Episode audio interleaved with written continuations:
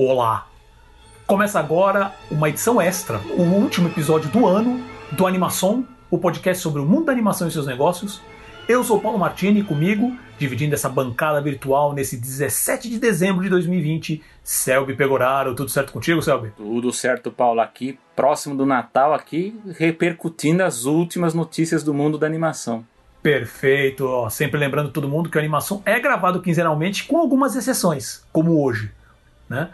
Então, e lembrando que para ouvir a gente basta procurar por animação no Spotify, Apple Podcasts, Google Podcasts, Pocket Casts, Overcast, Breaker, Radio Public, Podcast Addict uh, e também o Deezer, tá? Ou você pode acessar direto pelo nosso site, que é o animaçãopod.com.br. Tá? E pra, a gente também está nas redes sociais, então para procurar a gente lá uh, no Instagram, procura por animação, uh, nossos twitters pessoais, o meu, arroba Paulo Martini, do Selby, arroba Selby Pegoraro, e tem também o twitter do, do Animação, que é animaçãopod, e também no Facebook, só procurar por animação lá, ou então digitar facebook.com barra animaçãopod.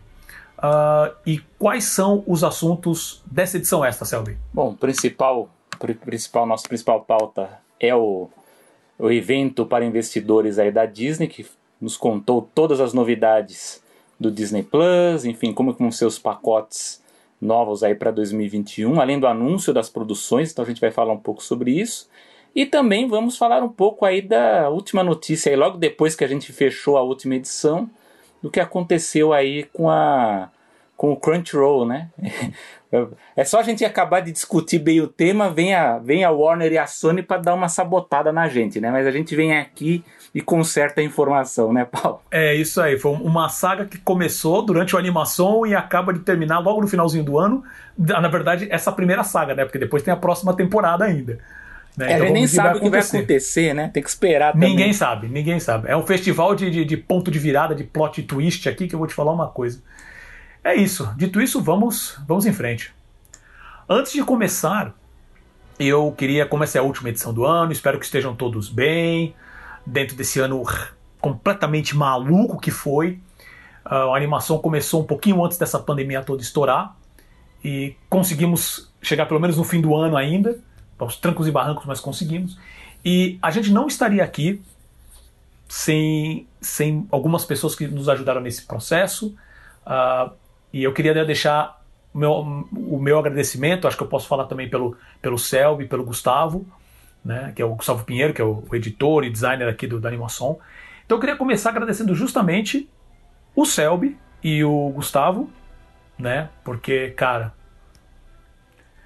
cara, uma ideiazinha de um tamanho pequeno, cara, eu achei as pessoas certas para virem comigo nesse processo e está sendo, vai continuar sendo sensacional. Tá? Então, Uh, obrigado mesmo. Uh, e parabéns ao Paulo tá também, aqui né? comigo. Parabéns a Para, você que nada. foi o... Eu só joguei uma ideia, eu joguei uma ideia e vocês compraram. Só isso. tá bom. Entendeu?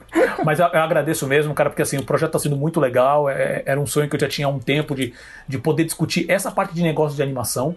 Né? Porque eu, eu sempre também penso assim, às vezes, né, quando a gente fala de um assunto tão, tão nichado, e a gente ainda tá, tá vendo como é que o como que o público está tá, tá ouvindo a gente, está tá experimentando né, o programa, o formato tudo mais. É, animação não é um negócio que você está lá, tá lá andando, você cai e fala assim: ah, quer saber? Eu vou ser animador.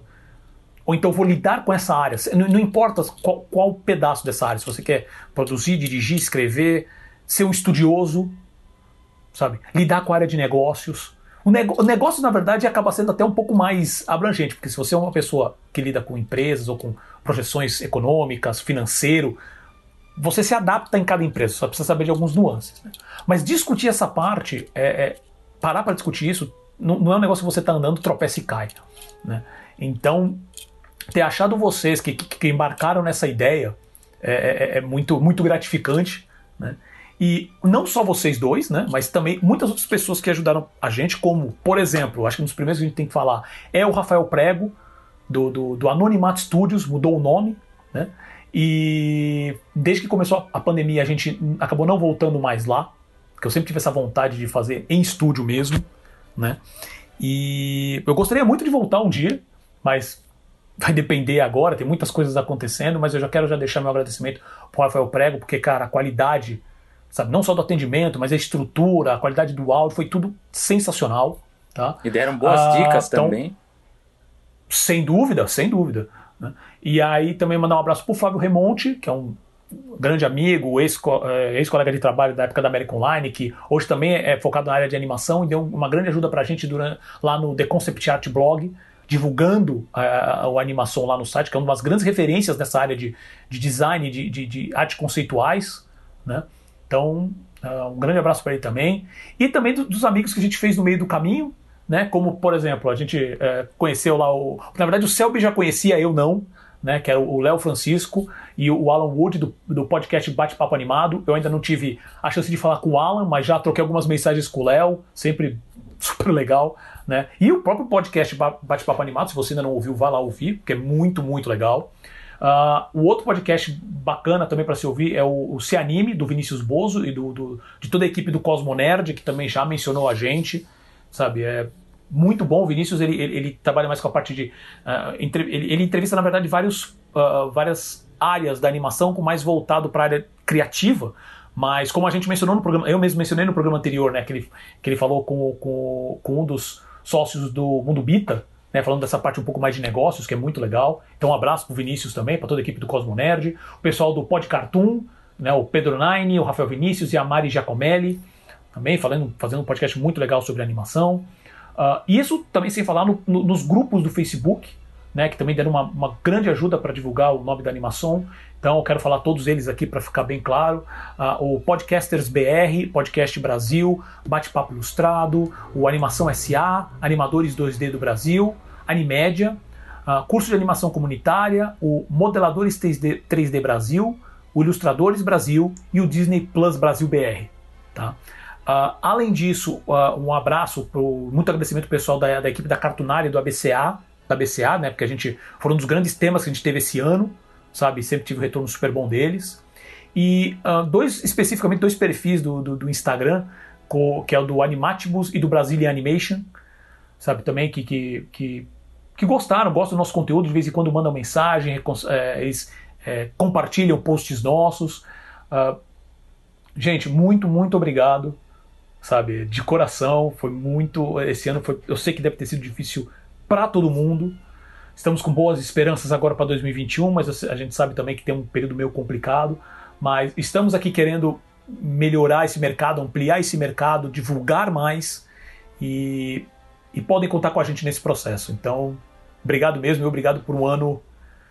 Vocês ajudaram a, a deixar um pouquinho melhor nosso ano. E voto com, voto com o relator. Então, faço minhas as palavras aí do Paulo. Também agradeço a todos os, os amigos aí que nos acompanham desde o início, outros que acompanham mais recentemente, aí alguns bem recentes inclusive, e também os nossos parceiros aí, colegas de podcast também, vários amigos aí que a gente troca troca bola aí, troca informação, um participa do podcast do outro.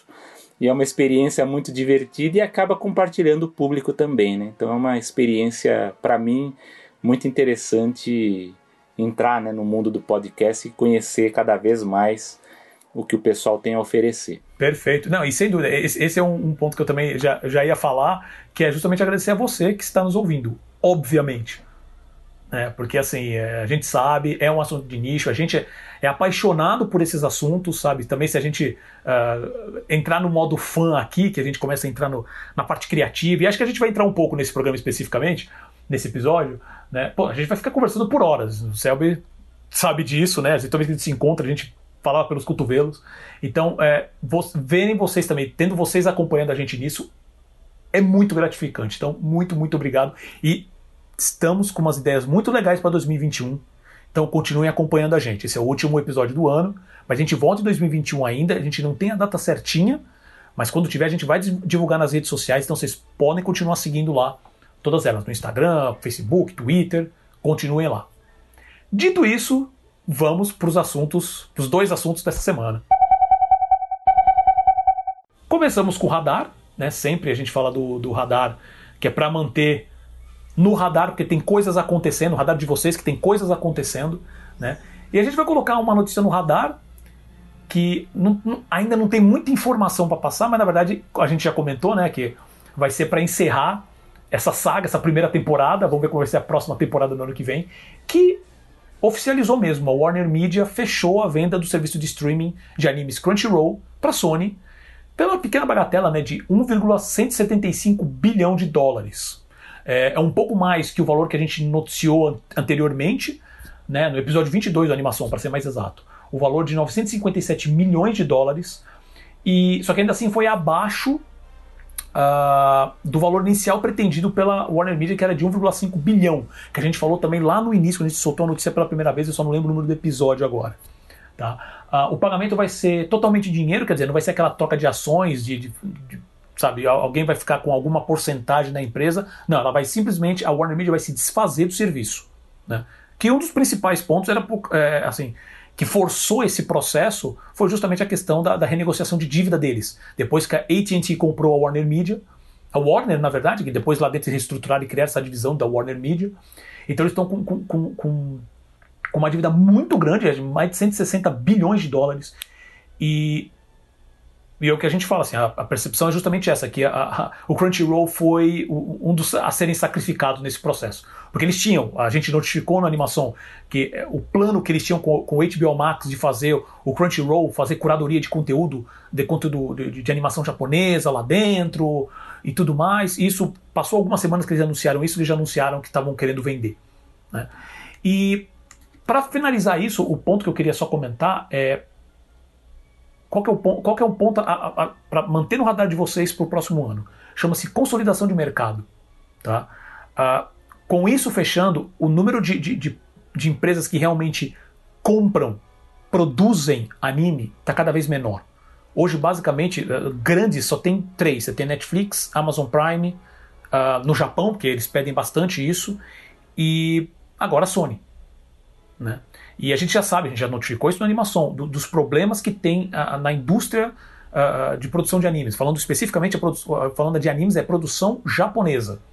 Né? É, cada vez menos gente comprando, eles vão querer fazer valer cada centavo, eles vão pressionar isso para os animadores, que vão ter horas extras de trabalho e não vão ganhar mais por isso. Então se prepare que podem haver sim, a gente já falou sobre questões trabalhistas antes, pode haver uma, logo, logo ter mais reclamações sobre, eh, sobre ambiente de trabalho no Japão. Porque as condições já são ruins hoje. Já são ruins hoje. Não é que tipo, ah, tá mais ou menos, já são bem ruins. Né? Com exceção, tem um estúdio ou outro que consegue, sabe, trabalhar de maneira direito, mas a, a grande maioria da indústria tá bem ruim. Isso com certeza vai piorar. Tá? Então a Sony, como a gente já falou, a Sony é hoje a dona do Crunchyroll, do, do, do Funimation, uh, já, é, já tem um, um, uma participação minoritária na, no, no, na grande plataforma chinesa que é a Bilibili, sabe? Que também é uma grande produtora de animação, não só na China, mas ela compra bastante coisa do Japão. Então, cara, para a gente ver as condições de mercado, fiquem no radar, porque a gente quase certeza que logo, logo já, a gente já vai estar tá recebendo notícias falando da, da, da situação porcaria que está acontecendo. É, mas tem uma outra questão também envolvida aí de consolidação de mercado, que é por que, que a Warner, que está toda nessa briga para fomentar aí o, o, seu novo seu novo streaming aí o HBO Max, que quer jogar todos os grandes lançamentos de 2021 lá, justamente para aumentar o número de assinantes e, e precisa ter acervo e a gente vê que, que, que, a Warner ela começou a ter uma estratégia agora de investir mais em produções animadas, né, da, das próprias marcas, né, da Hanna-Barbera, da, da própria Warner Classic, enfim, e, e, outras produções, além dos, dos remakes aí do Animaniacs e tudo mais. Por que, que você vai se livrar de um Crunchyroll, que é justamente um dos serviços que está em ascendência, que já tem um acervo consolidado de, de animes e que seria um, um, um acervo importante né, pro, pro, pro HBO Plus, né? Seria um, um conteúdo muito bom, né? Então, eu não entendi direito qual, o que, que se, se a Warner está precisando de, desse dinheiro para alguma coisa, ou se, enfim, se é uma estratégia diferente envolvendo os animes, sei lá, se eles vão ter algum outro tipo de parceria também. Pode ser que, que a Warner também resolva comprar por ela mesma, escolher também os seus próprios os seus próprios desenhos, a gente tem que esperar também para ver. Como vocês veem aqui, a cada, a cada mês surge uma notícia nova do Crunchyroll aqui para a gente falar. Mas eu confesso que nesse ponto eu achei bem inusitado, porque se a Warner precisa construir um, um acervo grande para atrair público, atrair assinantes para o HBO Max, eu achei que foi um tiro no pé. A não ser, como eu já disse, se há alguma outra estratégia para compensar esse tipo de produto que eles estão dispensando agora, né? Então temos que esperar para ver, mas para a Sony vai ser bom, mas para Warner eu não Ah, sei, não sei ainda qual, qual a estratégia por trás disso. É, eu, eu concordo com você, Selby. Pra mim isso foi uma coisa. Obviamente a gente não tá lá dentro e é pouca informação que, que sai, mas o que eu também fico pensando é o seguinte, e, e aí pode ser um pouco de, de preconceito, não deixa de ser, mas eu fico imaginando assim, pra variar, e, a gente tem, a gente sabe disso, assim, o próprio gente do mercado não vê a animação às vezes como algo muito importante. Por mais que você às vezes mostre números. Eu fico imaginando a Warner ah, olhando, falando assim, quais, qual é o nosso, ah, ah, o nosso, vamos dizer assim, catálogo, né? O que, que a gente tem de animação? E eles têm muita coisa de animação. Marcas que até para eles mesmos são consideradas mais conhecidas e mais fortes, como Cartoon Network, Warner Bros. Animation. Né? Isso só falar assim, Adult Swim, por exemplo. Não, e né? fora o catálogo E clássico, né? Tem um monte também. Não, né? isso, isso. É, eu tô falando assim de produtoras atuais, sem falar do que já existe, mas eu tô falando assim, qual é o nosso catálogo atual de produção? Ah, nós temos esse aqui, Adult Swim, a Cartoon Network, a Warner Animation, que faz as coisas principalmente para DVD, que podem fazer, como é que é, conteúdo adulto, né? Como, por exemplo, a série da Arlequina agora, que era... é, é, que antigamente eram essas séries animadas dos personagens da, da, da DC, que iam pra DVD, pra Blu-ray. Ah, não, agora vamos direcionar tudo isso daí pro, pro, pro HBO Max. E, ok, nós temos o catálogo adulto, o catálogo para esse público, para esse público. Ah, para Cartoon é o catálogo adolescente para infantil. E tudo resolvido. E o Crunchyroll, por mais que você tenha esses números, eles, eu acho que tem um pouco de preconceito nisso. Não, isso aqui a gente pode se desfazer. Não é uma área que a gente é tão forte, a gente tem números melhores para essas áreas, porque eles botam a animação tudo no mesmo balaio. Entendeu? Novamente, isso é uma opinião. É, minha, não, é, faz, faz sentido, né? porque dentro da. Mas, mas me, me- É, é, dentro, dentro da corporação existe como é uma coisa muito gigante, né? E, e até eu estava conversando com vários amigos depois que teve essa o investor, o próprio investor investor day da Disney, que com o monstro, né, que se tornou a empresa, né? Então ela já era grande antes, né? Então muitas vezes quando você tem essas fusões ou ampliações muito grandes, tem áreas da, da- dessa corporação que fica isolado, né? Você não sabe o que fazer com aquela, né? Então já aconteceu, por exemplo, com o acervo da MGM, né? Quando era lá da, Turner e aí passou para a Warner, é, é um, é um acervo jogado. É um acervo assim com, com clássicos, né? Com material muito bom e tá, fica perdido, né? Você pode, pode ver que no Brasil a gente não consegue assistir facilmente o- os clássicos da MGM, né? E a própria Disney, não vou, vou mais perto agora, a própria Disney, por exemplo, se desfez do acervo da Miramax, que hoje seria importante para um, um Star Plus aí, para compor acervo, né? Porque você tem muito filme adulto, de qualidade, que ganhou prêmio, que ganhou Oscar de vários, né? Foi uma máquina de, de prêmios a, a Miramax, mais os filmes de terror da, da, da Dimension ali, que também fazia parte. E tá, fica perdido, né? Então, pode ser também que tenha acontecido isso. Chegaram ali, ah, a gente não sabe direito o que fazer com isso aí, negociaram, né? Então, É, eles- olharam simplesmente para números, olharam para animação e falaram: ah, a gente já tem esse aqui que é muito mais forte. Desfaz disso daí. Não importa se eles eram líder mundial no, no- no nicho deles, com 3 milhões de assinantes, tirando os, os- acho que são 70 ou 80 é, é, é, cadastrados, né, que, que conseguem assistir o conteúdo tudo com publicidade, e a gente já comentou sobre isso, que acho que a grana que eles conseguem com publicidade, no, no- fazendo uma matemática de padeiro, assim, padaria, é um número astronômico que entra para eles, para os cofres. Né? não, e é é uma coisa só para falar. e acabou sendo, fala, acabou sendo o que foi sacrificado, É, né? a- Foi, sobrou para sacrificar. Aquilo também eles devem, podem, né? Lógico que a gente está aqui conjecturando o que pode ter acontecido. Claro. Mas é também aquela coisa como você falou. Todas essas marcas que você falou, elas se desdobram, né? De, de- pela sinergia mesmo dentro em outros produtos, em, outras, em outros filmes, né? E o Crunchyroll é muito mais difícil nisso, né? Porque ainda você tem que construir. Então ali é um dinheiro de assinatura de, de, de telespectador ali, tá vendo televisão, né? Tá vendo seu celular tal. Mas você ainda não tem como faturar além disso, né?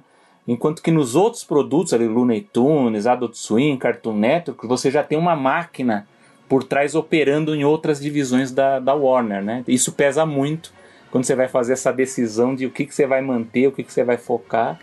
E a Crunchyroll nisso é, foi... aí ficou, ficou meio perdida. É, foi o problema, foi essa questão da dívida mesmo. Sem essa questão da dívida, com certeza a Crunchyroll estaria na mão da Warner Media ainda, sabe?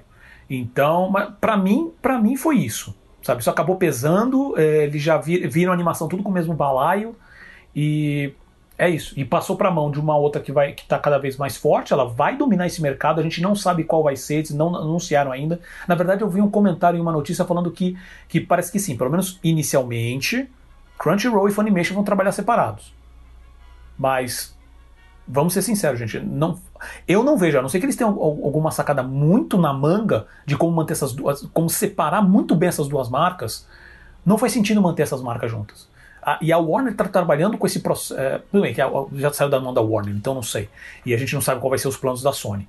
Mas não faz muito sentido manter, ó, tem a primeira plataforma e a segunda plataforma. Não, só, você tem a primeira. Como que você vai fazer isso? Qual é a marca mais forte? Qual é a marca que tem assinantes? Eu sei falar dos números de assinantes do Crunchyroll, mas eu não sei do da Funimation e eu procurei. Eu não consegui chegar perto. Tudo leva a crer, é, tudo que a gente já comentou aqui, tudo leva a crer que ela é a segunda maior hoje do mundo. Mas certeza 100% eu não tenho, né? Seja como for, hoje eles praticamente vão se consolidar com isso, não só como, como canal de distribuição, mas eles já têm produtoras, a Sony já tem produtoras, já tem a participação lá na plataforma da Bilibili, a Aniplex é uma das produtoras da Sony, né? Então, vamos ver agora qual vai ser os planos da Sony para isso. Ela tem, ela tá com a faca e o queijo na mão para fazer um, assim, para realmente estourar, a, sabe, fazer aumentar ainda mais o sucesso que o Crunchyroll estava indo. Você veja, caro ouvinte do animação, que o radar que é para durar cinco minutos, ele vira a pauta principal, né? Junto com... Por isso que é lá verdade. no início a gente já falou que seriam duas, né? Justamente porque o radar é. ia gerar comentário. Mas vale, vale a pena porque realmente é uma negociação muito interessante que vai gerar realmente desdobramentos aí. Vai ver a Sony, né? O que, que vai acontecer com a Sony, que vai ser agora uma grande player aí em animação, né? Ela vai juntar todo esse acervo aí, vai ter coisa boa aí, vamos ver, esperamos, né? Lembrando que a Sony hoje ela não tem um, um serviço, né? Ela tinha, ela tinha o Crackle, ela se desfez do Crackle e não, pelo menos assim, pode estar um pouquinho fora do meu radar, mas eu não sei como que a Sony está lidando com essa questão de, de, de, como que ela vai fazer com o, com o D2C, né? Que é o Direct to Consumer, o, o, o streaming, né? E dito isso, vamos para a nossa grande. Falando de streaming, vamos para a grande pauta do dia. Vamos para a nossa pauta principal, meu amigo Paulo. Vamos falar sobre o Investor Day 2020 da Disney, que foi um evento super esperado aí por fãs, por gente do mercado, por gente de tecnologia que também estava ansioso para saber como que ia ser essa organização toda aí do, dos serviços streaming da Disney e também quais são os lançamentos aí previstos, né? O que vai ser produzido aí nos próximos anos. A gente vai tentar pincelar aqui alguns tópicos para discutir. Aí vamos ver se a gente consegue concentrar isso aí nos pontos principais sem, sem fazê-los ouvir aqui durante 4, 5 horas. Né? Vamos tentar fazer o, o mais sucinto possível. Perfeito. É, lembrando a todos que essa, esse Investor Day da Disney teve, no total, teve 3 horas e 15 de apresentação. É, com, os, com as com os breaks que teve no meio do caminho, uh, algumas apresentações e tudo mais que a gente não viu, que não mostrou, não exibiu. Deve ter dado praticamente 4 horas, horas, de apresentação, que era, que, era, é, que era a programação mesmo. Essa eu estou falando dos 3 horas e 15 é, é a versão editada. Né? Bom, então vamos aos detalhes. A Walt Disney Company realizou nessa quinta-feira passada, né, dia 10 de dezembro, a apresentação do Investor Day, que é um evento anual onde a empresa fala com mais detalhes sobre a situação financeira e lançamentos futuros para os seus investidores. Uh, tem uma coisa até esqueci de colocar na pauta, que é assim, essa na verdade, e me corrija se eu estiver errado, Selby, essa é a segunda Investor Day que eles fazem. Né? Porque teve a primeira foi em, acho que em março ou abril de 2019, né? E eles estão fazendo essa segunda agora. Antes não tem como, como essa apresentação, né, para o público, vamos dizer assim, uma coisa aberta ao público, né? Uh, de qualquer maneira, essa apresentação ela foi feita direto pelo site da Disney mesmo, né? Ela vai estar disponível para qualquer um assistir. Ela tem uma versão que ela ela, como ela é uma empresa de capital aberto, esse tipo de coisa, para investidor, ela tem que ficar aberta. Então, uh, a gente vai deixar o link na descrição do episódio, quem quiser assistir. É só chegar lá, dar play. Ele não está no YouTube, é só no site da Disney mesmo. Mas é simples de assistir, não tem. Precisa fazer cadastro, não precisa fazer nada. Né? Bom, o foco dessa apresentação, né, como a gente já tinha comentado no, no, no em episódios passados do Animação, era para falar principalmente do DTC, né, que é o Direct to Consumer, que é direto para consumidor, sendo foco as plataformas de streaming, principalmente o Disney Plus. Mas eles também falaram de ESPN Plus, falaram do, do Hulu e um dos assuntos que a gente vai comentar embaixo, que é a questão do serviço Star, que isso interessa bastante aqui no Brasil, tá? Então, gente, eles falaram tanta coisa. A gente vai conseguir, a gente vai bateu aqui alguns pontos, a gente vai tentar resumir quais são os grandes pontos disso. Então, eu vou passar já a bola para o Selby. Vou fazer um. meu amigo, diga lá, o que, que, você achou um, da apresentação? Um, quais são os seus comentários? Um panorama geral e aí a gente já entra nos tópicos. É, bom, o Investor Day praticamente ali um, show, né? Eles fazem ali com os executivos para apresentar ao mercado quais são os planos da empresa, né? Então a gente viu os principais executivos da, das grandes marcas, né? Da Disney, né? Então teve a Marvel, teve a Lucasfilm, teve a Disney, teve a Pixar, teve o Hulu, uh, teve National Geographic, teve ESPN uh, e teve os principais executivos, né? O CEO Bob Chapek que foi treinado ali por um belo media training, né? Porque ele estava bem mais espontâneo do que o normal. Acho que nesse ponto é a pandemia o favoreceu, porque eu acho que se fosse uma coisa ao vivo, a gente não, não veria tão bem assim. E é, ele fez... Não só isso também, assim, no, ah, ele, essa acho que, digamos assim, acho que a primeira apresentação pública oficial falando assim: Olá, eu sou Bob Chapek, CEO da Disney. Né? É. Depois de toda aquela confusão que foi a, a, a, ele ser alçado como CEO e o Bob Iger se tornar só chefe do board. Depois a gente ouviu notícias que na verdade o Iger estava meio que controlando por trás, ele que estava realmente tomando as decisões. Sim. Essa não, ele foi lá e se. Olha, olá, sou o Bob Chapek, CEO, deixa eu dar o caminho para todo mundo aqui. Então, e aí ele fez praticamente toda a apresentação ali da parte de estratégia, né, do, do, do Disney Plus e dos principais negócios da empresa. E mais pro final apareceu o nosso tradicional e querido Bob Iger, né, que, que está ali como um chairman executivo que basicamente serviu ali como mestre de cerimônias para o anúncio da, das novidades das produções, que a gente vai comentar rápido também, tentar comentar rápido no final ainda desta edição, então você aguarde que a gente vai também comentar aqui os anúncios dos, dos filmes, das séries. Mas o Bob Iger, eu, eu achei até que, que dessa vez eles, eles, eles fizeram o possível para deixar o Bob Chapek brilhar mais, né? Porque o Bob Iger ele, o contrato dele se encerra no final do ano. Embora eu acredite que ele, ele queira sair desesperadamente da Disney, para mim isso já há alguns meses está muito claro. Inclusive hoje, que já estou gravando aqui em cima da notícia, o, o Hollywood Reporter falou que o governo Biden tem o Bob, Bob Iger como um dos nomes para assumir um posto no governo, né, que seria uma, como embaixador.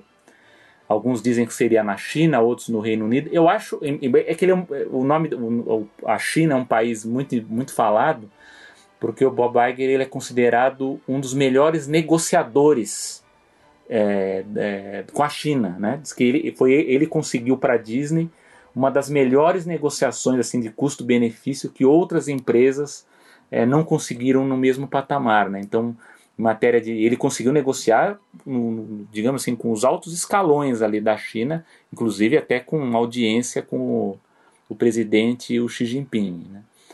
Uh, e o outro país seria Londres, né, o, a, o, Reino Unido, né, seria um posto lá em Londres, né, na embaixada, que é um cargo mais protocolar, porque não, não existe assim tanto problema de, de relações entre os Estados Unidos e o Reino Unido. Né.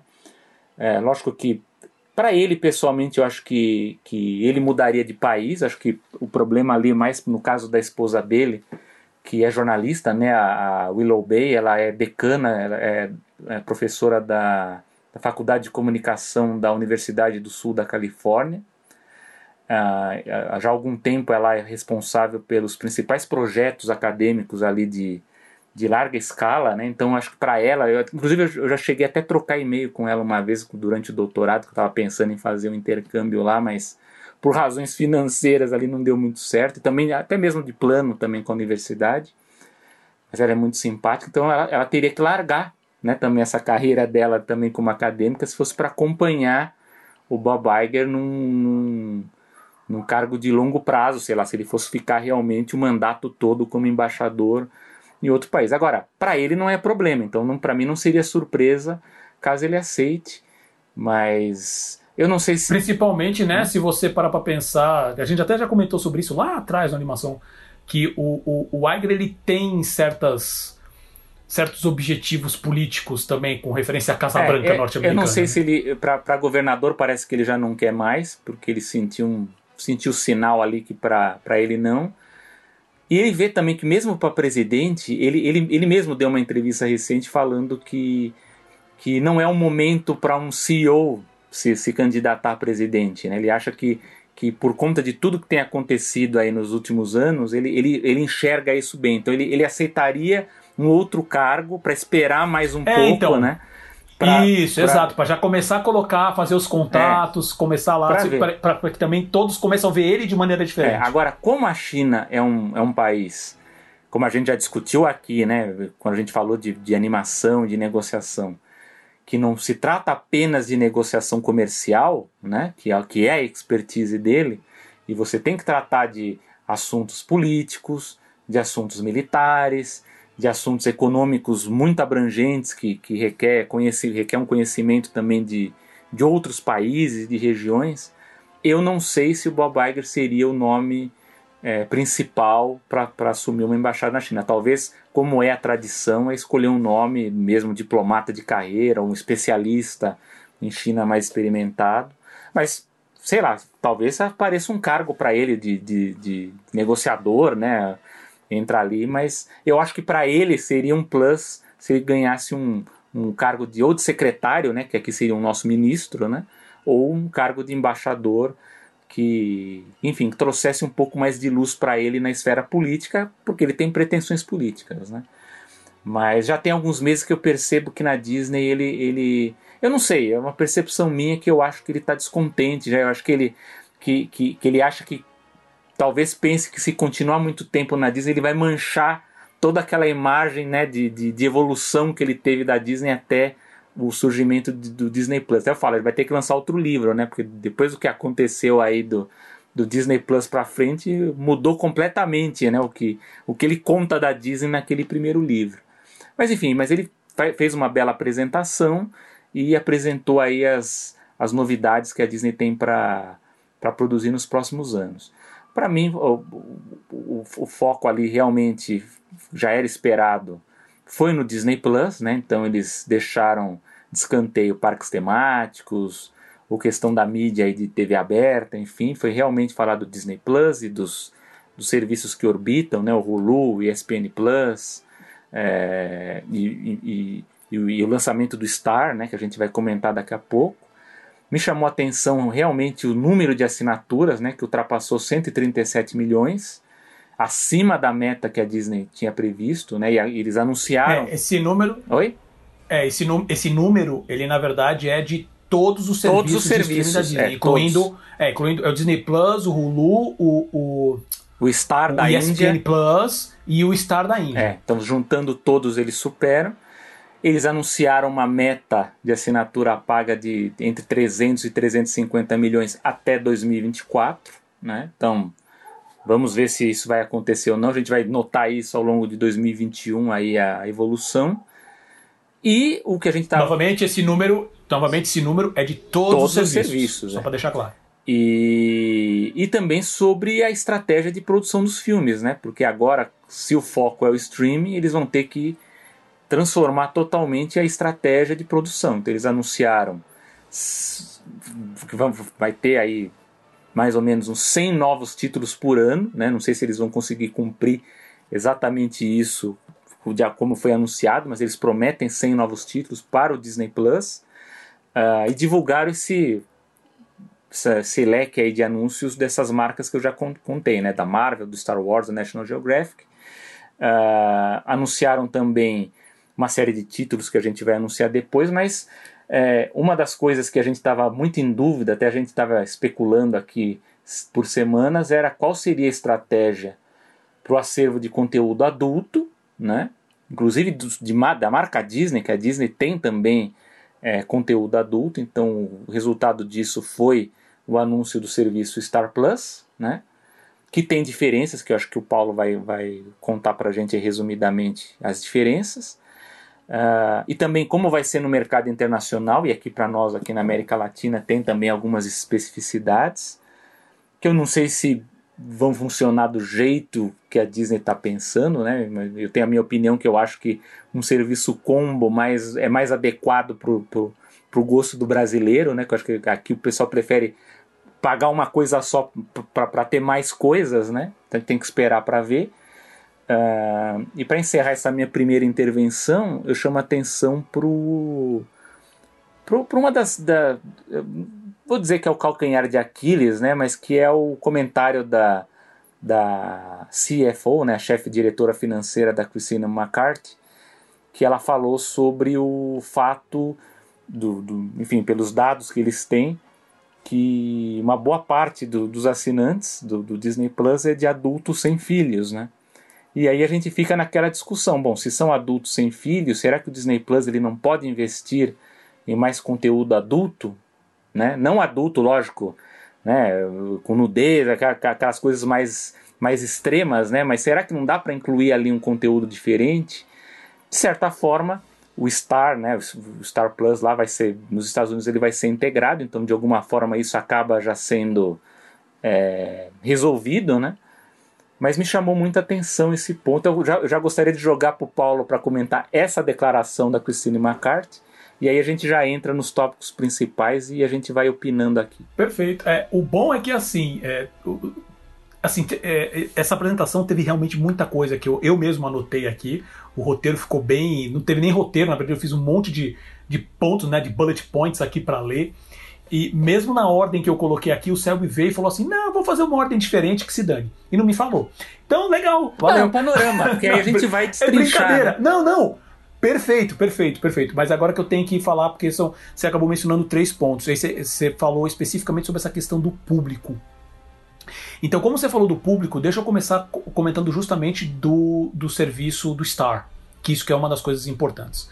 Então, assim, basicamente, a, a Disney achou uma solução para o conteúdo genérico dela. Assim, é, e eu falo, eu, eu, uso o termo genérico. É, defina genérico. Porque é, é, então, porque eles usam essa, usaram essa terminologia, não bem genérica a palavra, né, mas eles usaram essa, essa terminologia na apresentação, que eles falam general uh, entertainment. Eles não falam adult entertainment, não falam entretenimento adulto, né? Eles, eles entram no entretenimento uh, geral, genérico.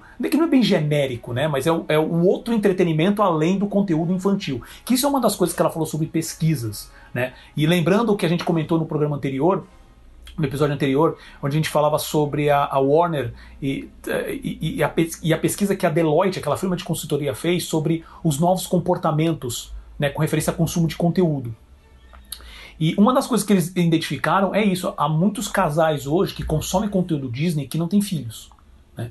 E ela comenta, a, a Christine McCarthy também, ela comenta sobre a questão da percepção da marca Disney.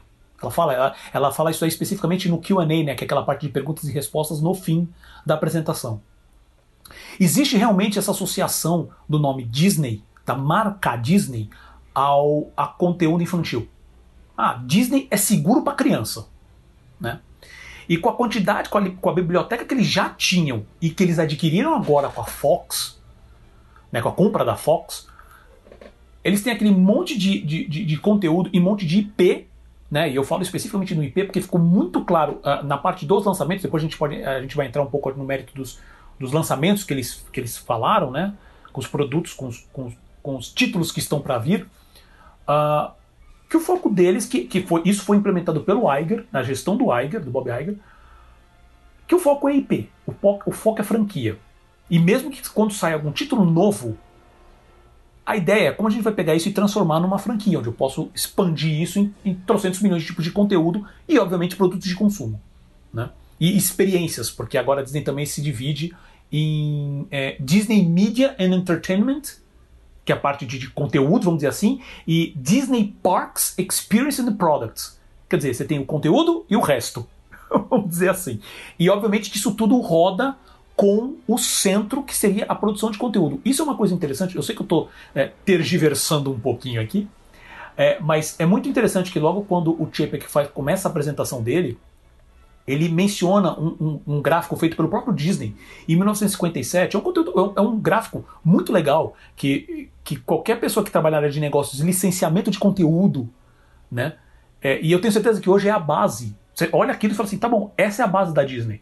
É a base em que os outros, as outras empresas também querem fazer onde você tem todo um, um, infográfico feito à mão, assim, de tipo, ah, você tem a produção de conteúdo que se interliga a licenciamento na parte de música, licenciamento na parte de produtos, experiências de parques, uh, tipos diferentes de conteúdo, como quadrinhos, teatro, uh, tudo isso rodando, sabe, como e como rodaria, como que essa máquina funcionaria. Né? É, então eles batem isso nessa tecla. Então eles têm todo esse conteúdo, digamos assim, genérico, né? Que eles falam, cara, esse conteúdo não encaixa com a percepção da marca Disney. Muitas pessoas podem até se perguntar às vezes, peraí, mas lá no, no Disney Plus tem o National Geographic. Tecnicamente, no, tec, assim, se você conhece Disney, a história da Disney um pouco por cima, você pode falar assim, tecnicamente, não que tenha algum problema, dependendo do conteúdo, você pode passar, tem muita coisa de natureza tal, mas não encaixa com a marca Disney. Na verdade, encaixa.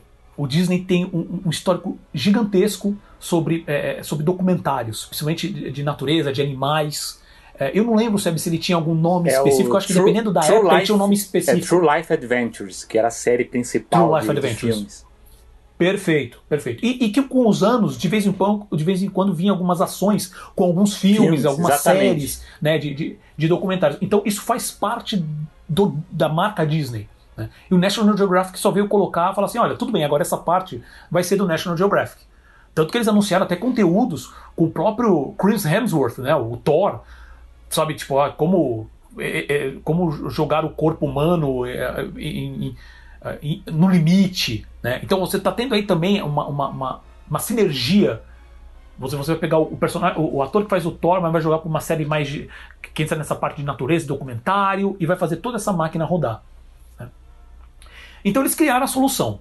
Vamos criar uma marca à parte para colocar esse conteúdo. Até eu lembro que até postei no Twitter lá que fala assim: ah, será que essa aqui é a solução que a Disney criou? Que eles caiu um vídeo na internet falando que quando teve escrito Disney Plus apareceu depois do lado 18. Parece que era, não sei se era uma, pode ser um trabalho ainda de, eu não sei se, se você sabe mais informação sobre isso, se era alguma coisa que era usada internamente como como placeholder, né? Que fala que tipo, enquanto a gente não tem um nome definitivo, a gente vai estar tá usando isso. Isso acontece muito com filmes também, né? Mas eles chegaram a fazer uma animaçãozinha, da mesma maneira que a animação do Disney Plus lá. Então, mas eles criaram essa solução Star. O nome Star vem do serviço que já tem hoje na Índia, tá? Que é o, que é o, que é o Disney Plus, que eles chamam de Hotstar, na verdade, que sempre tem uma parceria muito forte com a própria Disney. Né? Tanto que lá na, lá na Índia a, o, o, serviço chama Disney Plus Hotstar. E, é, e é, assim, o logo Hotstar é o, é o logo que eles vão. É basicamente o mesmo logo que eles vão espalhar para o resto do, do mundo. Né? Então, como vai ficar isso? Nos Estados Unidos tem o Hulu. O Hulu vai servir para isso. Tá? Porque o pessoal já, de uma certa maneira, aqui no Brasil já conhece esse serviço. Tem gente até que assina aqui, ele teoricamente não está no Brasil, mas tem gente que assina aqui e usa. Uh, ele vai continuar nos Estados Unidos. Tanto que teve uma parte da apresentação só focada em como que eles vão fazer o Hulu aumentar uh, o faturamento, com a previsão de quando vai atingir é, lucratividade, que isso eu, eu deixo claro, que eles deixaram claro na apresentação. Nenhum desses serviços tem lucratividade hoje e a previsão mínima de lucratividade, previsão, é 2023. O Disney Plus é 2024.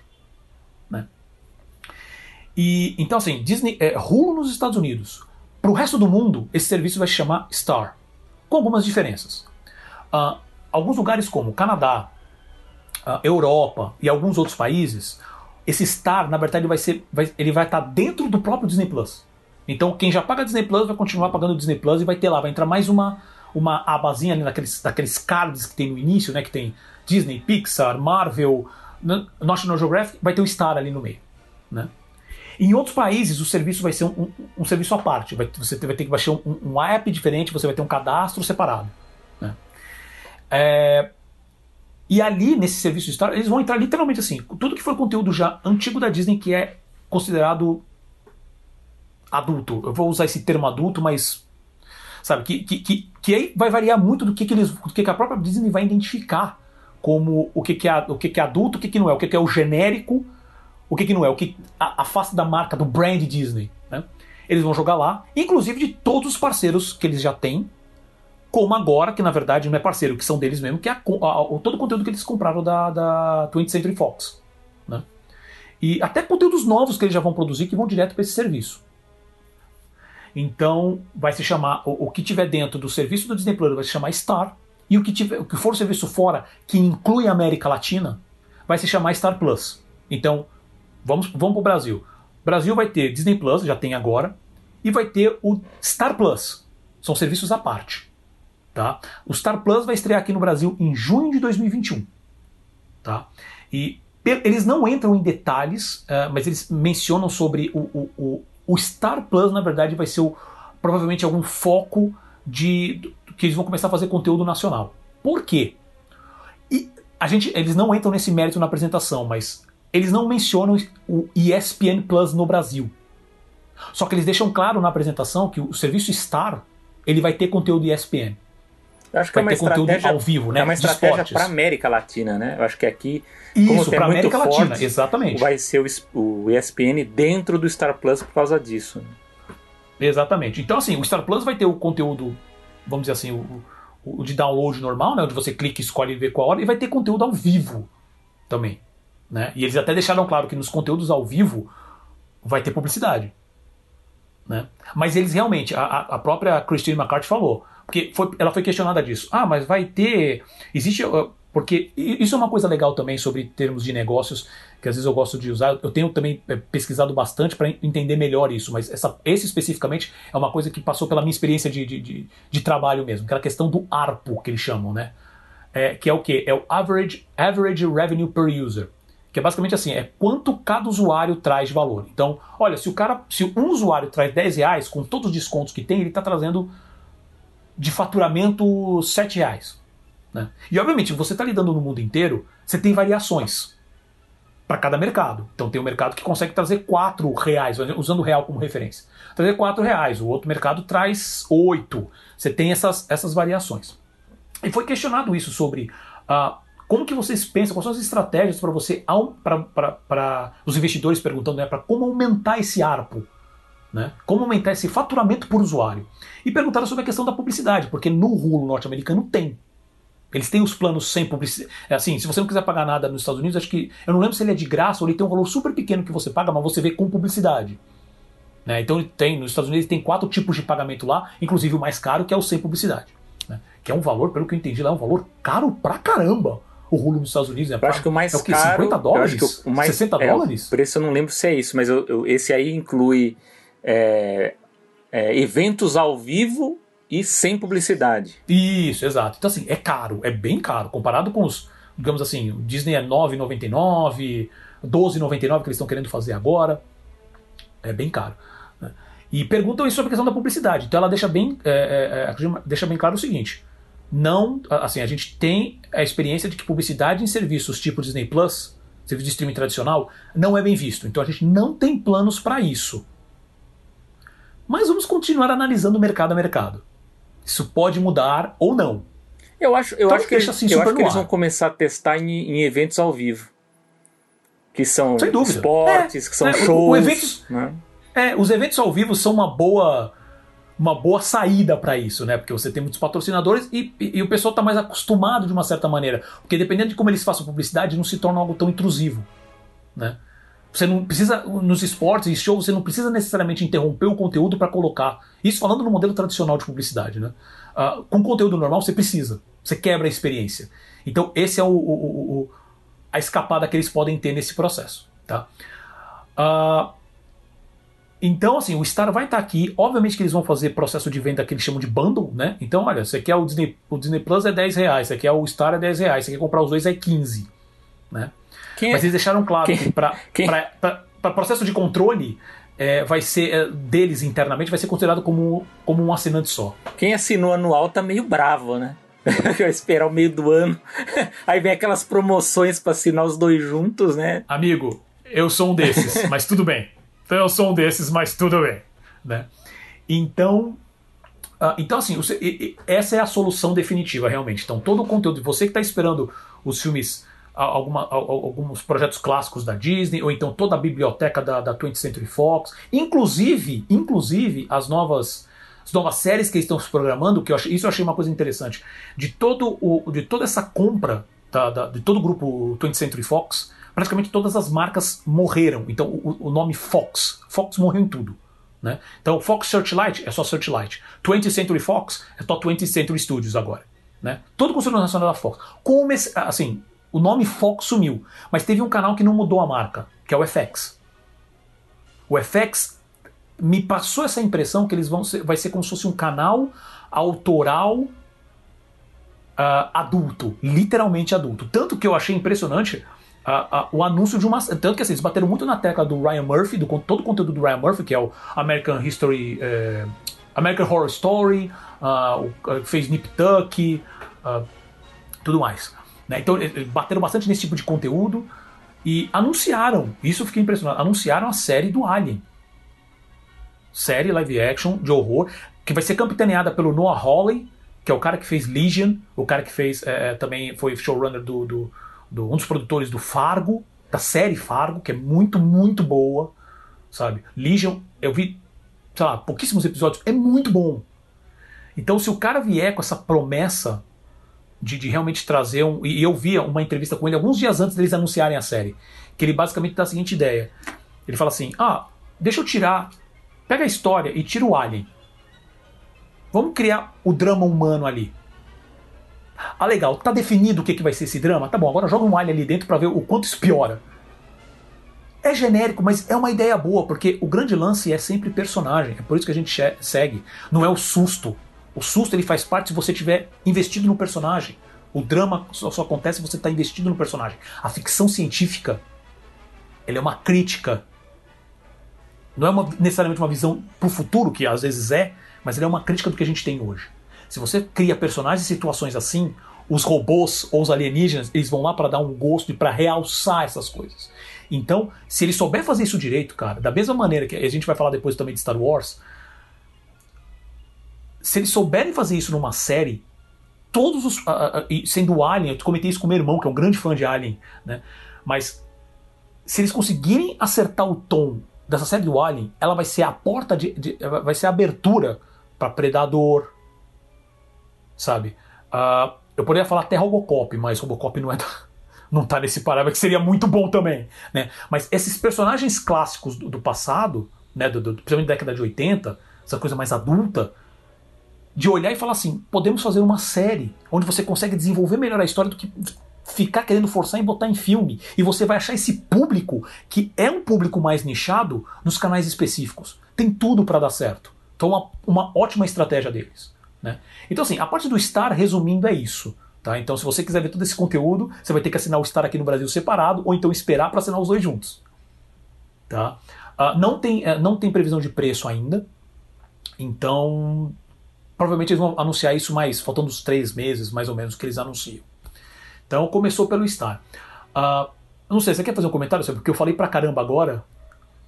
É, não, então tá bom. Porque eu ia falar o quê? Do, é, acho que agora são coisas menores, mas por exemplo, da questão do cinema. Né, que a gente já veio batendo na tecla falando da questão da Warner no episódio passado, a gente já vem falando em outros episódios sobre isso. A Disney, obviamente, ela deve estar tá tomando um cuidado muito maior com como lidar com as, com as grandes redes de cinema do que a Warner tomou. Né? Não só com a rede de cinema, mas com os parceiros.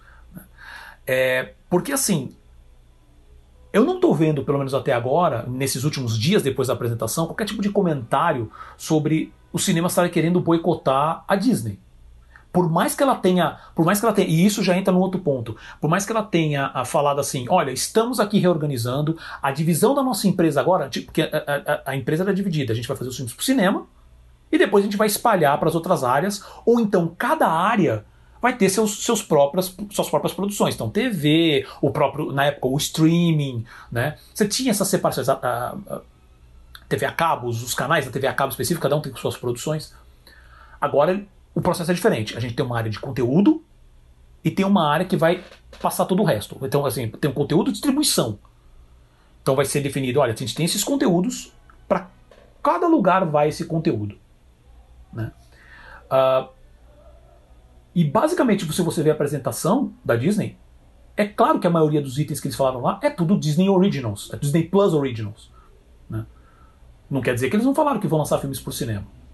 Por exemplo, falando de Star Wars, uh, eu estou embolando as coisas, Selby, aqui, né? O conteúdo todo. Porque assim, primeiro, cara, a quantidade de conteúdo que eles falaram de Star Wars é série em cima de série, em cima de série, em cima de série, série animada. E assim, uma porrada. Kathleen Kennedy ali falou, apresentou pra caramba. Tudo Disney Originals. E ali no meio, jogado, olha, e também vai ter um filme, que é o filme do Taika Waititi. Que é a ideia do Taika Waititi que vai ser para cinema. Eu nem lembro se ela menciona necessariamente cinema, mas ela é na verdade é o único filme de Star Wars. Que provavelmente, isso foi uma coisa que eu conversei rápido com o Selby aqui antes da gente começar a gravar, que provavelmente vai ser um filme para cinema. Porque os cinemas vão querer, querem levar Star Wars, porque eles sabem que Star Wars trai gente. Então a Disney vai manter isso agora.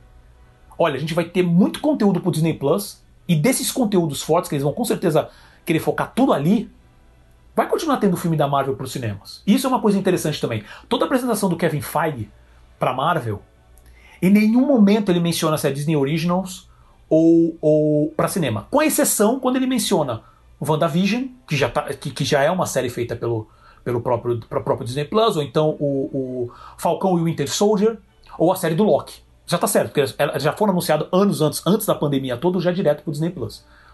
Todos os outros filmes, ele só fala que vai ter. Inclusive o da Viúva Negra, que já está atrasado praticamente um ano, ele não menciona. Ah, temos aqui, temos grandes lançamentos. Ó, a Viúva Negra, tá, estamos com muita expectativa de lançar, mas lançar onde? Não se menciona. Né? Então, provavelmente também ela vai ter algumas marcas que ela vai querer manter para manter essa parceria com os cinemas. E Marvel, nesse ponto, é uma das principais. Né? Star Wars, nesse ponto, está um pouco mais baixo. Agora, Marvel é um sucesso atrás do outro. A gente, até a pandemia era só, não tinha problemas. Né? Star Wars veio tendo problemas. Uh, então, assim, assim o, o, cinema ele saiu de foco. Eles deixam claro isso, que tem essa mudança grande no modelo de negócio. Então, gente, se preparem, porque não dá para saber o que vai acontecer com as salas de cinema em 2021. Ela, é, eu, eu, pessoalmente, ainda acho que vai continuar aquele, aquele, aquele nossa previsão que a gente já comentou antes, né? Sim, o cinema uh, ele vai ser vai ser menos salas, vão ser títulos muito grandes, porque vai ser o, o, o para chamar a pessoa, vai ficar cada vez menos tempo e médios e filmes médios e pequenos, não só da Disney, mas geral, vão para outros tipos de serviço. O streaming vai ser a casa para essas coisas mais de nicho, né? E então a, o cinema vai perder essa força e tudo leva a crer que isso vai acontecer sim. Eles mencionam muito a questão de você mudar. Ah, estamos a, a, a vendo como que o usuário está se comportando, estamos notando mudança de, de, de, de comportamento com referência a, a, como ele consome conteúdo e a gente tem que ir atrás de onde o nosso consumidor está e sabe aquelas palavras meio de ordem de negócio. Então, sim, o cinema está nesse problema. Na verdade, isso aí foi um mantra, e... mantra de media training, né? Responda a isso quando vier essa pergunta. É, exato, exato, exato. Porque na verdade eles não têm muita resposta para explicar para onde que vai tal, né? Sendo tanto que teve uma questão também que eles falaram que eu já tinha batido nessa tecla antes e eles mostraram aqui, que é a questão com o filme da a, o filme animado Raya, Raya e o Último Dragão, né, The Last Dragon, que vai estrear desculpe, em março, né? Uh, de 2021. Quando eles lançaram o primeiro trailer, o único trailer que saiu até agora, tá lá. Lançaram acho que foi em outubro ou novembro. Né? E eles falam lá, nos cinemas. Nos cinemas em 2021. Primeira coisa que eles falaram, eles não entraram muito no detalhe, mas a gente já sabe que é isso. Tá? Eles falaram, ah, o Raya, por exemplo, ele, ele tem agora, ele vai estrear no Disney Plus, no mesmo dia que vai lançar nos cinemas, num produto chamado Premier Access também conhecido como a ação, a mesma ação que fizeram para o Mulan. Então, haverá conteúdos, uh, e o Raya foi o único anunciado. Eu não lembro se foi o único anunciado nisso, Selby. Agora não sei se você lembra disso, mas ele foi o que foi anunciado, foi o primeiro que foi anunciado para falar assim: quando o Raya estrear nos cinemas, ele vai estrear no Disney Plus. Só que esse Premier Access, ele não entra no catálogo de assinatura. Você vai ter que pagar um, um à parte. Não entrar em questão de valores. E perguntaram no QA, algum um investidor lá perguntou sobre essa questão do Premier Access, como que eles iam fazer. Ah, isso é uma coisa só uh, durante pandemia, né? E obviamente que foi a, a, a, resposta foi a mais sabonetada de todas, mas ao mesmo tempo também não foi. Que eles falaram assim: olha, essa é uma coisa que a gente está analisando filme a filme, projeto a projeto, e a gente está trabalhando agora numa situação de pandemia, mas a gente não sabe como vai ser após. Obviamente, isso vai ficar, ele vai se tornar. Isso daí gera um valor para o serviço, principalmente dependendo do, do, do, do, filme. E obviamente que isso vai depender também da negociação que a Disney vai ter com os cinemas. Porque eu sei que eles estão trabalhando de uma maneira muito melhor, como a gente. Eh, eu não lembro se a gente comentou no episódio passado, mas uh, nesses meses de pandemia, uh, os estúdios também ficaram em contato com os cinemas, naquela, naquele acordo com a Paramount, naquele acordo da Universal, né, naquela confusão da Universal. É, houve um acordo onde, quando o filme estreava direto no digital, uma, um pedaço desse valor que foi faturado era dividido com, com as salas de cinema, que estavam fechadas. Então, provavelmente teve muito desses acordos, uh, uh, e ainda está sendo muita coisa negociada, e pode entrar nesse processo também. Então, acho que a Disney provavelmente deve estar trabalhando isso de uma maneira muito mais calma. Eu acho, porque assim, nada é calmo. Usem esse calmo que eu falei com parcimônia. Né? Que o time jurídico deve estar surtando um pouco, o jurídico e o comercial. Né? Mas existe. É, é, isso é um serviço, é, vai se tornar realmente um produto, um feature do Disney Plus. Né? Que provavelmente a gente vai, já, vai ser, já vai ver sendo copiado muito em breve né? pelas, outras, pelas outras empresas. É, mas o, o como você bem disse, da, da própria estratégia, isso fica muito nítido para quem assiste, né? A gente convida quem, quem não assistiu que confira nessa apresentação, né? Do, principalmente dos anúncios dos filmes, que eles deixam muito claro quando a produção ela já foi selecionada para o serviço streaming. Né? Então, quando é uma série para o Hulu, a gente já sabe que é para o Hulu. É, quando é para o Disney Plus, já é um produto para o Disney Plus. A gente já sabe, inclusive, filmes que estavam prometidos para o cinema e já estão agora para o Disney Plus, que é o caso do do Pinóquio, né, do, do, do Zemex. É, bom, o Zemex ele, ele, não está muito em alta depois do, do, do, remake lá da Convenção, Convenção das Bruxas, né, então não sei se também acabou pesando isso na decisão, né, mas jogaram pro, pro Disney Plus. Mas como o Paulo bem disse, é, quando não era é, focado especificamente nisso, eles apenas anunciavam o título, né? Então, o próprio exemplo da Lucasfilm, para mim, talvez seja o mais fácil de entender que tirando as séries do, do, do Star Wars, que a, que a Kathleen Kennedy, a boa veterana Kathleen Kennedy, é que, pelo que eu entendo, o contrato dela vai até o final do ano, né? A gente não sabe ainda se vai ser renovado. Ela, dela acaba, o contrato acaba junto com o do Bob Iger.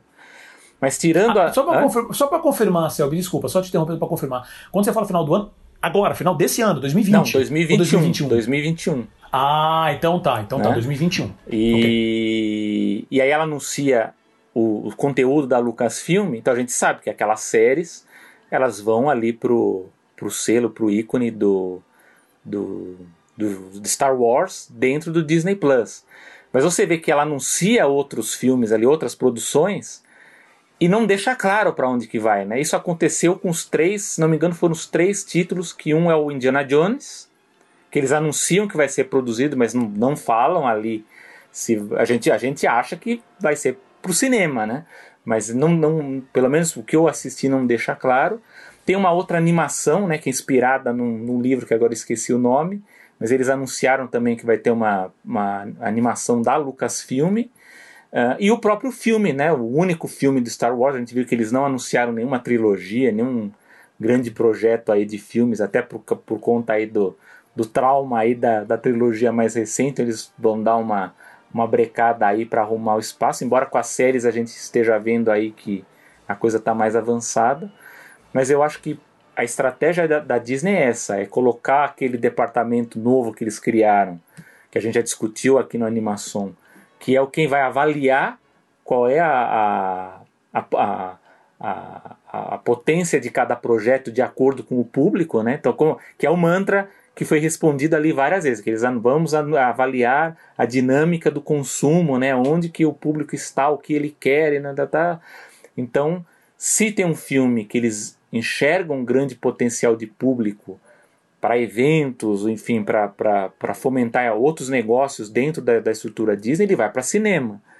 Caso não, caso eles vejam mais vantagem, vai para o Disney Plus. Então a gente vê que todos esses projetos que não estão anunciados como Disney Plus Originals, ou para o próprio Star, ou para o Hulu, enfim, são projetos que a gente acredita que ainda irão passar ainda pelo crivo daquele departamento estratégico que num determinado período, determinado tempo vai decidir, ah não, esse aqui é melhor para o Disney Plus, ou é melhor para o cinema, ou é melhor para o Star, né? Aí isso vai ser decidido. Mas nesse ponto eu acho que a Disney ela foi muito mais cautelosa é, com o mercado exibidor do que a Warner Bros. Talvez até por uma vantagem competitiva que a Disney ela tem contratos muito mais amarrados, né, de, de longo prazo com, com, com, com esses produtores, né, com, com essas produções, com essas marcas. Né?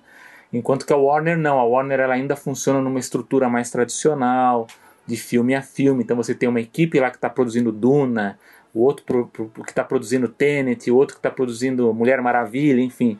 Você tem estruturas menores tradicionais, né? ainda, digamos assim, da, da velha Hollywood. Né? Aí você tem que, tem que negociar com cada um deles. Né?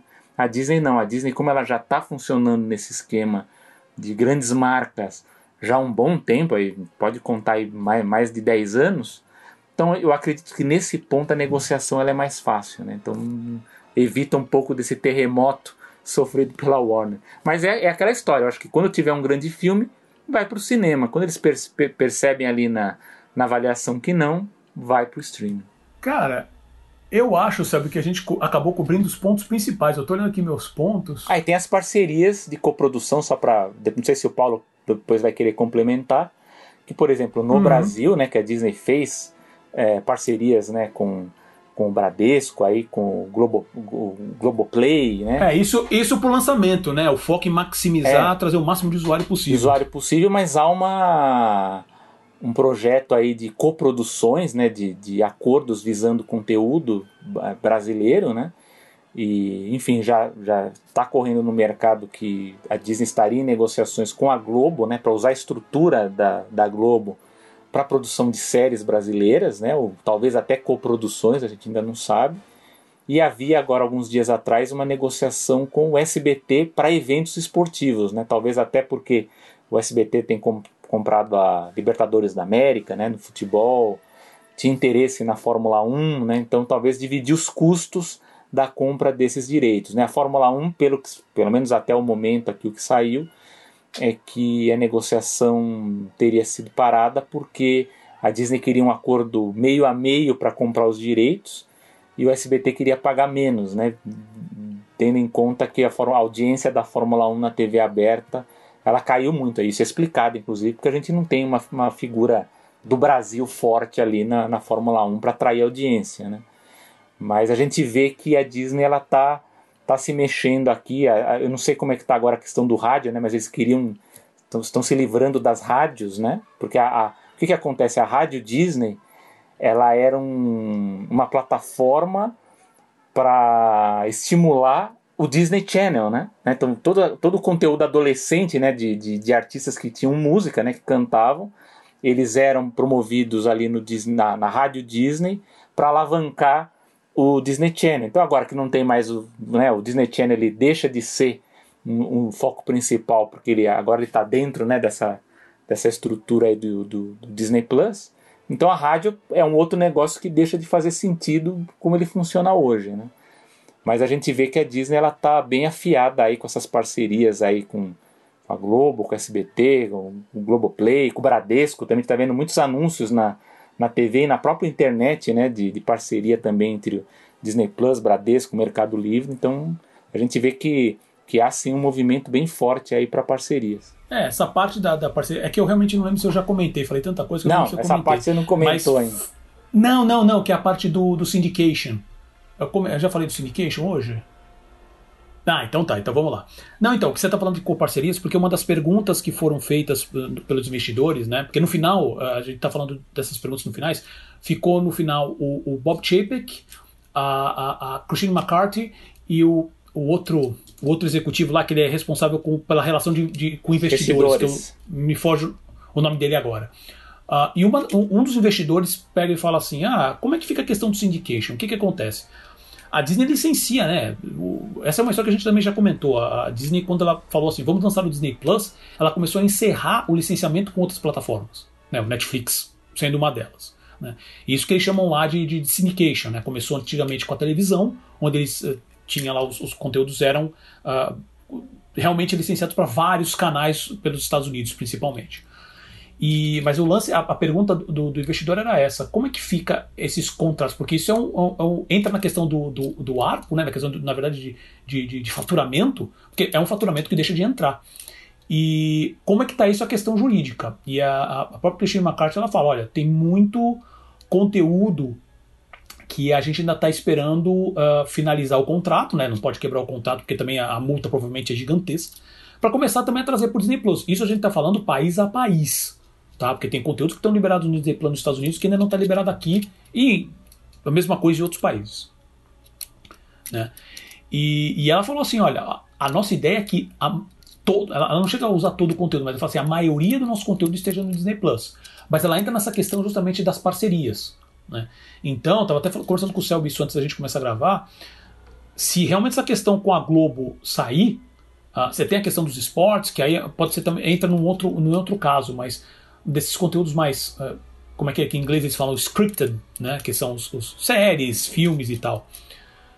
Pode, pode acontecer de, de países fecharem parceria e o conteúdo está disponível uh, nos dois serviços, então o serviço do, do, do, produtor e da Disney, né? Do coprodutor e da Disney. Ou então ficar só um tempo num serviço e terminar no da Disney, ou vice-versa. Também ficar um tempo no da Disney e sair.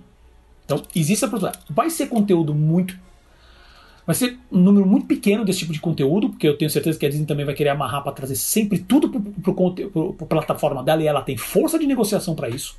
Tá? Mas existe. Então pode, vai chegar num ponto onde você vai falar assim: putz, tá aqui todo o conteúdo da Disney, putz, vai faltar esse. Ele pode estar tá numa amarração de coprodução, algum outro tipo de contrato que, aliás, uh, que já tinha é. sido feito, que, ou então aliás, então que eles identificaram também como sendo um contrato que eles fariam mais dinheiro, poderiam trazer um pouco mais de faturamento se esse conteúdo for por um tempo para esse canal e depois volta. Entendeu? Então, esse tipo de maleabilidade vai vai acontecer. É, que aliás dizem que é o que explica porque muita coisa de, de acervo antigo da Disney ainda não apareceu. Porque é uma série aí de, de, de filmes e de, de séries que eles estão naqueles chamados pacotes econômicos, né? Que eles vendem para para emissoras regionais ou para canais ou para outros serviços, enfim, que você tem que esperar é, caducar, e às vezes esse contrato às vezes ainda tem um tempo né, de, de, de quarentena para entrar em outro serviço. Né?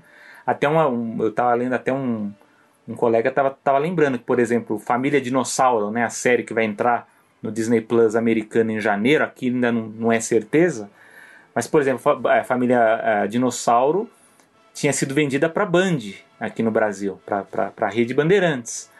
Então eu não sei até, é, não está sendo, acho que não está mais exibição, pelo menos até onde eu sei, mas eu não sei até quando que vai esse contrato, né? E aí será que o Disney Plus ele pode exibir aqui com essa série tendo contrato com a, com a emissora ou tem que esperar vencer o contrato para conseguir? Então tem um, dizem que tem muito disso também é, envolvido que a gente sabe que tem fãs aqui, deve ter ouvido também que ah, e o conteúdo antigo que não aparece, né, que está demorando, né?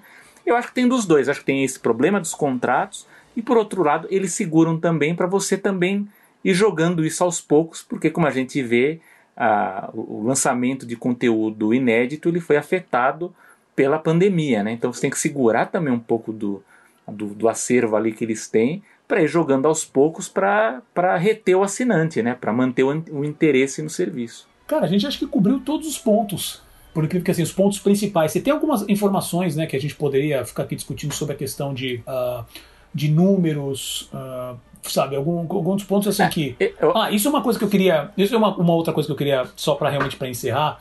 Que, que ainda entra nessa questão de negócios que eu achei bem interessante. Que, assim, na verdade vai ser um negócio que a gente vai levar para parte do, do conteúdo agora para a gente comentar rapidamente. Que é. A Disney está de olho, assim como, como como, é, isso já está ocorrendo há um tempo, mas é, é, é, esse tipo de coisa começa a ficar mais, mais claro agora, principalmente para essa parte de entretenimento. A Disney está de olho na África. Ah, sim. A gente já sabe do, da, da, confusão, assim, pessoal que segue um pouco da parte de, de, de, de comércio e, e, política, sabe, de, do rolo da, da China com a África, que não é para variar, não é uma, uma situação muito legal, mas assim, de maneira geral, o, o mundo financeiro está começando a olhar para a África como um grande mercado. Tinha a China, tinha a Índia, que ainda estão crescendo os dois. Mas eles já estão de olho na África. principalmente nos Estados Unidos, você tem essa questão do a questão racial, né? E com todo o sucesso, principalmente do, do, do Pantera Negra e nos últimos momentos que tá, é, por que, que eu estou falando isso? Porque eles estão trazendo artistas é, é, africanos para fazer títulos exclusivos para o Disney Plus. E vocês vão me perdoar, mas eu não anotei que é, um, que é uma palavra. Ai. Eu esqueci o nome do desenho. É, vai ser uma animação feita com três artistas. Você tem aí o, o, nome, Selby? Deixa eu ver se eu tenho aqui. Acabei perdendo. Bom, a gente fala, até quando for comentar o, o é, as produções é, é, eu falo. Entendeu? Mas então, assim, assim, é bem interessante é isso que você está falando, porque é bem focado em mercados ascendentes da, da, da África, né? Isso, né? principalmente o, a Nigéria, é, Angola, inclusive os artistas são da Nigéria, né? de, uma, de uma empresa pan-africana que está crescendo muito ali com quadrinhos, com games e, e com animação. Mas é justamente isso, é uma, uma decisão estratégica mesmo de, de aproveitar a ascensão desses países, né? Que eles estão crescendo e a indústria criativa está vindo com força aí, né? Então é uma forma de, de explorar novas, como eles falam, né? Explorar novas narrativas. Quando eu estiver comentando, comentando as novidades, a gente dá direitinho o nome aqui para vocês. Perfeito. E é, na verdade seria só esse o ponto que primeiro que eu achei essa, essa ação muito muito legal, sabe? É, e assim, volta, acho que aquela questão, a velha questão. E, obviamente eu estou falando exatamente, especificamente de um título animado, né? mas com essa questão das coproduções, com certeza eles vão fazer séries locais, como já fazem na Índia, já fizeram aqui, aqui no Brasil algumas vezes, já, uh, na China não sei como é que está a condição, mas com certeza deve estar tá acontecendo alguma coisa. Então, uh, dito isso, Seba, não sei se você quer dessa parte de negócio, acho que a gente acabou uh, envolvendo tudo. Né? Sem, sem, sem ser muito chato, porque tem, tem uns detalhezinhos que poderiam ser um pouco mais chato. É, mas a gente pode colocar para os ouvintes o, o release em português, né? A gente coloca o link para o pessoal isso, também ter, isso, o, isso. Ter os detalhes e o link também para apresentação, né? Tem, tem que pegar pipoca Com ali certeza. tomar um lanche. É, é, é. Porque assim, quando entra realmente, eh, se você às vezes não, não, a parte do negócio é normalmente um pouco mais chata, mas em si a apresentação não foi, de maneira geral. Óbvio que quando chega na parte do conteúdo, melhora bastante. Ó, ó, já, Mas, ó, de maneira geral. Em cima da hora Oi? aqui, o nome da produção que a gente está falando é Iwaju. Né, da, é uma parceria da Disney com a Kugale, que é essa empresa, né, que, com artistas nigerianos, lá de Uganda também. Um projeto bem interessante, vamos ver o que, que vai, vai vir daí. Esse vai ser a, a estreia a partir de 2022. Perfeito, perfeito. E dito isso, acho que assim, né, como, como eu falei no início, a gente. Uh, o, a, o objetivo da animação é justamente entrar nessa parte mais mais complicada que é a parte de negócios, para ver, porque ela dita, né, ela tá, é, a, própria, a própria Christine McCarthy falou, somos uma empresa que eles falam que é data-driven, né, que é tipo, estamos focados em dados e é, é, assim que a gente toma nossas decisões. Então, que a gente falou, que é a questão da, da de como o consumidor está consumindo o conteúdo hoje, como ele está experimentando esse conteúdo. Né?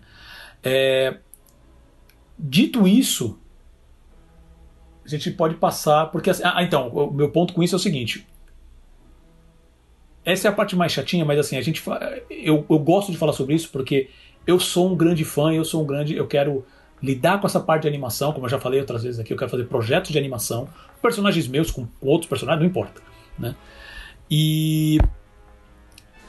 E, cara, e, e, quantos episódios aqui do animação mesmo, eu, eu já eu trouxe a pauta de falar assim, vamos falar como a Disney como a Disney, a empresa, são os filhos da mãe que estão demitindo funcionários, eu não esqueci disso não, viu Disney? Sabe, no meio de uma pandemia, enquanto vocês estão é, tirando, é, uh, sabe, fazendo, tirando lucro, é, participação em lucros, sabe, comprando terreno, uh, não importa se o processo já começou antes, você tem que revisar esse tipo de coisa, porque são a base, né? Como o próprio Sérgio falou, eles nem mencionaram o Parks porque pode dar brecha para esse tipo de comentário e deveria. Né? Mas, assim, eu, eu, antes de mais nada, assim como o Selby também acredito que seja, somos fãs. A gente nasceu com isso, a gente, a gente foi capturado por essa maldita magia que o Walt Disney fez, né? E não tem como. É, eu não tive como. Quando eles começaram a anunciar os títulos, como falar assim: tá bom, deixa, deixa eu curtir. Deixa eu ver o que eles estão para fazer. E me impressionou algumas vezes. Eu fiquei impressionado com algum tipo de título, às vezes pro bem, às vezes pro mal né? E acho que a gente pode entrar um pouquinho agora. Eu não tenho, na verdade, muitos, muito, muitos comentários a fazer. O único que acho que eu, assim, os poucos que eu posso fazer é, é uma coisa que eu também aprendi é, é não, não fazer comentários sobre série sobre séries, assim, que eu posso olhar da Disney, porque a Disney fez muito conteúdo durante essas décadas, porque você vai encontrar algum fã e vai ser um fã fervoroso. Que é, acho que a primeira coisa, a primeira apresentação que teve, que eles falam de conteúdo, é falando sobre a volta do Mighty Ducks, que é o time de hockey, né, dos filmes que tinha o Emílio Esteves, tanto que o Emílio Esteves vai ter um filme novo, vai ter a participação, e que acabou gerando um desenho animado, que esse, eu pessoalmente não gosto muito de desenho animado, mas quando eu falo assim, putz, Mighty Ducks, aí minha, minha noiva aqui quase teve um ataque, porque é, é, o mundo dela é dos livros, né? Mas se tem uma coisa que ela lembra com muito carinho, é justamente o desenho animado dos Mighty Ducks. Eu também. então ela quase tomei, quase tomei porrada aqui, entendeu? Então, assim, não vou falar mal. Então, cara, van... primeiro que eu gosto pra caramba do Emily Esteves, só de ver o Emily Esteves já fiquei bom feliz. E, e tem, a, tem também, vai ter a participação da, daquela atriz uh, que faz a Lorelai Gilmore, na série de Gilmore Girls, que eu esqueci o nome dela agora. Que eu também acho super legal.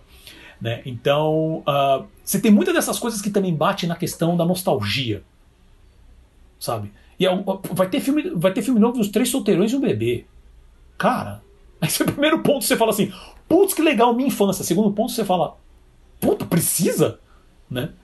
Mas até a gente já sabe que a Disney não trabalha porque precisa, ela sabe que, como a gente falou mesmo, essa questão de público, uh, tem casais que tem uma, uma, memória afetiva muito forte, então vamos trazer uma marca que eles têm memória afetiva. Porque é isso que a Disney faz, é capturar na emoção. Né? Depois a gente pode entrar no mérito se, se o filme vai ser bom ou não. Mas uh, eu, eu, ia comentar sobre a questão da, da, da série live action do Anima, já comentei. Mas aí eu queria mencionar também aqui a questão das animações, especificamente. Vamos falar das animações. Nos estúdios Disney, eu, eu não estava sabendo do Encanto, até estava falando com o Selby agora, ele falou assim, não, não, já tinha, já tinha saído algumas informações, essa eu estava por fora, então eu, eu, me impressionei de uma maneira positiva do Encanto, que é um filme que vai se passar na, na o, o, o, backdrop, né? O, o backstory vai ser so, na Colômbia, assim como o, o Coco né, da Pixar foi no México, vai ser, vai ser na Colômbia. Uh, se não me engano, vai ter o Lima meu Miranda fazendo as músicas também, não vai? Que ele vai virar, já virou funcionário funcionário definitivo da, da Disney agora. E então fiquei impressionado e gostei bastante também da, da Pixar especificamente com Turning Red, principalmente para quem é fã aí de pelo menos me passou muito essa vibe também. Eu sei que outras pessoas pegaram essa vibe, que é uma vibe meio Ranma meio, Ranma One Half, né, para quem para quem gosta de animes, que é um anime antigo já, mas cara, esse anime é bom pra caramba, é muito divertido, né, que é basicamente a história do Rama, é basicamente a história do pai e do, do pai e do filho, que se, se eles tomam banho de água, acho que se eu não me engano é de água quente, o filho vira uma menina e o pai vira um panda. E aí se eles tomam banho de água gelada, é, eles voltam. Né? E o Turning Red é mais ou menos isso. Uh, segue um pouco dessa premissa, que vai ser uma, uma pré-adolescente, né? que quando ela fica muito, muito nervosa, ela vira um panda vermelho gigante. Né? E, ela, e, e isso é uma coisa legal para se falar. A, a, diretora do filme, é, acho que é Dom, Domini G, alguma coisa assim, Xi o nome dela que é a mesma diretora do curta Bao, da Pixar. Né? E, e, tudo leva a crer, se alguém me corrija se eu estiver errado, mas tudo leva a crer que se nada mudar no meio do caminho, e a gente sabe que da Pixar já aconteceu isso no passado com, com Brave, ela vai se tornar a primeira diretora mulher da Pixar. Ela já foi a primeira diretora mulher de curta, por causa do Bao, e ela ganhou o Oscar. E agora vai ser com o com Turning Red a primeira diretora de um, de um longa-metragem. Então, Achei interessante. Achei interessante também a, a, a, série animada que vai ter do Star Wars. Novo. Uh, de resto, assim, como fã, só tô esperando, por favor, mande mais. Marvel não tem, algum, tem alguma coisa animada? Ah, boa, bem lembrado, bem lembrado, bem lembrado. Que eu gostei muito do visual, gostei muito do visual da série do What If, né? Que vai ser, que, que essa é uma série para quem lê quadrinhos da Marvel já faz um, há, há anos assim sabe que a, Marvel teve uma época essa série chamada, que é a série chamada EC, né? que era basicamente pegar assim, ah, se o Capitão América, se o Steve Rogers na verdade tivesse nascido, se o projeto do super soldado fosse na, na Rússia, o que, que teria acontecido naquela época, né? E ele pega personagens e coloca situações diferentes. E se tivesse acontecido uma coisa completamente diferente com esse personagem? E eles transformaram isso, vão transformar isso numa série, vai ser uma minissérie, se não me engano, acho que em seis episódios. E o estilo visual tá bem, bem legal bem, bem bacana, tá, sabe, tá um cuidado, é um, é um estilo diferente de, de, CG, né, de CGI, e bem interessante. Gostei bastante. Vamos lá, vamos tentar resumir isso em cinco minutos, vamos ver se eu consigo. Boa, Bom, boa. Eu achei em geral a apresentação É, bom, para quem é fã, é estimulante, né? Que você fica ali na expectativa né, de, de ver. Vou tentar me focar um pouco mais em animação, mas é, achei bem interessante os anúncios do Hulu, né? Que tem algumas propostas de séries ali legais. Eu vi que tem uma, uma me chamou a atenção, que é o Murders in the Building, né? Com Steve Martin e o Martin Short. Cara, essa né? parece Embora, ser bem é. interessante, é, mas como você falou no teu Twitter, é. não tem meio termo. É, então. Não tem meio termo. Não vai ter, assim, conhecendo esses artistas é aquela coisa, vai ser muito bom ou vai ser muito ruim, não sei, vamos esperar para ver, né? Mas o Hulu então tem, eu achei as, os anúncios bem legais. Uh, Lucasfilm a gente já falou aqui, né? A Marvel também é, com destaque pro, pro desenho, né? Para animação que vai ter. A Lucasfilm também anunciou é uma animação dos droids, né? Que também diz que vai ser o departamento da, de animação da Lucas da Lucasfilm que vai ser a responsável. Então também Ewoks eles não anunciam, né? Mas pelo menos já os droids já já apareceram. Tem que esperar mais um pouquinho. Os eles, eles, eles lembram do das nossas criaturas, lá, dos ursinhos do Retorno de Jedi, né? É, enfim, do próprio Disney Plus, né? Do, dos Disney Originals é, me chamou a atenção um tanto negativamente, embora eu aceite essa, essa, enfim, essa posição que o Paulo falou mesmo de mexer mesmo com a memória afetiva, né, de, de você também trabalhar um pouco nisso com os adultos que estão assinando, mas é, teve muita coisa de projeto remake ou desdobrado de, de, de produções já conhecidas, né, então o próprio Pinóquio, que é o novo filme do Robert Zemeckis, que é estrelado pelo Tom Hanks, né, que faz o Gepeto, que era uma produção para o cinema, eles jogaram para o Disney Plus. Teve o Desencantado, né, que é a continuação tão esperada do Encantada, que para mim é um dos grandes filmes live action, embora ele seja híbrido, mas para mim é um, é, a Disney tem uma incrível dificuldade de, de fazer filmes com, com o velho espírito, né? com o espírito do, da, da, da época do Walt Disney e do, do que depois se desdobrou para os anos 80. Então, Encantada é um filme muito bom e agora eles vão fazer a continuação Desencantada. Uh, eu vi também que vai ter o Dobra Cadabra, né, com a, com a Beth Miller também, que foi um filme muito popular. Uh, aqui no Brasil, pelo que é eu um vejo. filme cult, é, na verdade. Virou cult. Ele acabou se tornando cult e o pessoal justamente a questão da nostalgia, eles devem ter tido um bom retorno é. de marca. Havia, havia inclusive um rumor aí, uma, bem forte, até por sinal de que esse filme seria feito sem os artistas do filme original, mas pelo que tá, tá aqui dizendo, elas vão entrar, né? Uh, uma coisa bem interessante que são versões animadas, e aí eu acho que pega o braço da, da Fox, né? Aí, que é o de Uma Noite no Museu, né? Que é uma versão animada e da Era do Gelo, né? Que o pessoal falou, ei, o Blue Sky, né? O que que tá acontecendo aí? Vai ter também, né? Que eles chamam de Ice Age Adventures of Buck Wild, né? Então vai também, vai estrelado pelo Simon Pegg. Uh... Eu achei, a, a, do A Noite no Museu eu acabei nem comentando aqui, porque eu não vi os filmes. Então eu, eu sei que é um filme que, assim, quando eu falo com pessoas que já viram, o pessoal gosta bastante. É, assim, é, é legal, é legal. Né? Né? É que eu realmente nunca vi nenhum deles. E sobre o, o, o do Scratch, né? Que na verdade vai ser alguns curtinhas do Scratch.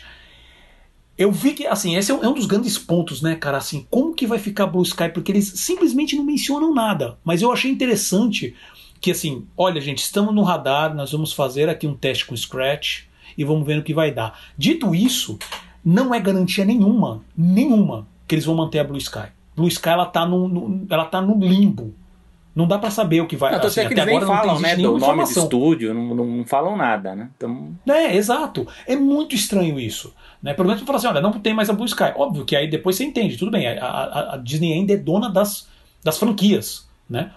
Mas tá ali no ar. E só queria fazer um parênteses aqui também, que eu fiquei triste de não ter nada de Muppets. Não é, falaram nada também, de né? Muppets. Né? Também não falaram nada.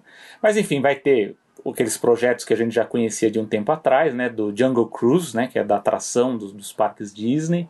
Cruella, que também está tá sendo falada há muito tempo também, voltaram a falar.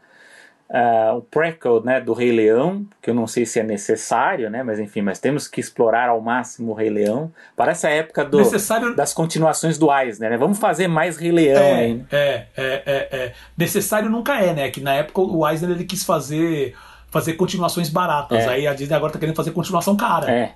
é. E o A Pequena Sereia, né? Que tem essa novidade de ser um elenco é, com diversidade, né? Que alguns apoiam, outros não, né? E é, é, é, um projeto complicado porque a Ariel ela é uma personagem muito petrificada, né? A imagem da, da personagem é muito petrificada. Não só a dela, né? Geralmente todas as animações são. Então é um, é um grande. Eu estou curioso para. Pra... Eu, eu falo que nesse tipo de projeto eu não, não gosto e nem desgosto, né? Eu fico esperando, fico na expectativa. Muito mais do que um prequel do, do Rei Leão, que a gente sabe que né? Não sei se vai sair muita coisa boa daí, mas às vezes num, num remake assim que se propõe algo diferente, a gente fica esperando para ver se o que, que muda, né? Se pelo menos do, do, ponto de vista da curiosidade, né? Eu sei que eu já falei, não sei se eu já falei aqui, mas falo, né? Que eu, geralmente esses filmes live action, esses remakes, eu assisto uma vez e não consigo rever, né? Eu, eu revejo a animação, live action não, né? Mas a gente fica aí. Partindo para as animações, finalmente da Disney e da Pixar, uh, eu confesso que eu fiquei desapontado com os anúncios da Walt Disney Animation Studios, uh, que é liderado pela Jennifer Lee, né? Eu, eu, eu, eu, tenho até evitado comentar, vou aproveitar para comentar agora pela primeira vez, mas eu tenho comentado não só com amigos de fora, né, dos Estados Unidos, mas daqui, mas o pessoal tem criticado um pouco da liderança da Jennifer Lee no, nos estúdios Disney, né? no departamento que faz os, os, os, que a gente chama de clássicos, né? que são aqueles filmes desde a Branca de Neve até Frozen, enfim, todos esses. Tem continuado, vai lançar Raya né? e o Último Dragão em março de 2021, por conta dessa dificuldade de, de fomentar novas ideias, assim, no, novos projetos que tenham o mesmo, a, digamos assim, a mesma marca mágica do que a gente via no, nas animações clássicas dos anos 30, dos anos 50, dos anos 90, enfim, é muito, eles não conseguem, assim, está sendo muito difícil. São filmes bons, a gente sabe, a gente sabe por que, que ela foi escolhida. Primeiro porque veio todo o escândalo ali do John Lester, né, que era o grande chefe criativo, e a gente sente que houve uma necessidade é, organizacional de colocar uma mulher na chefia, né?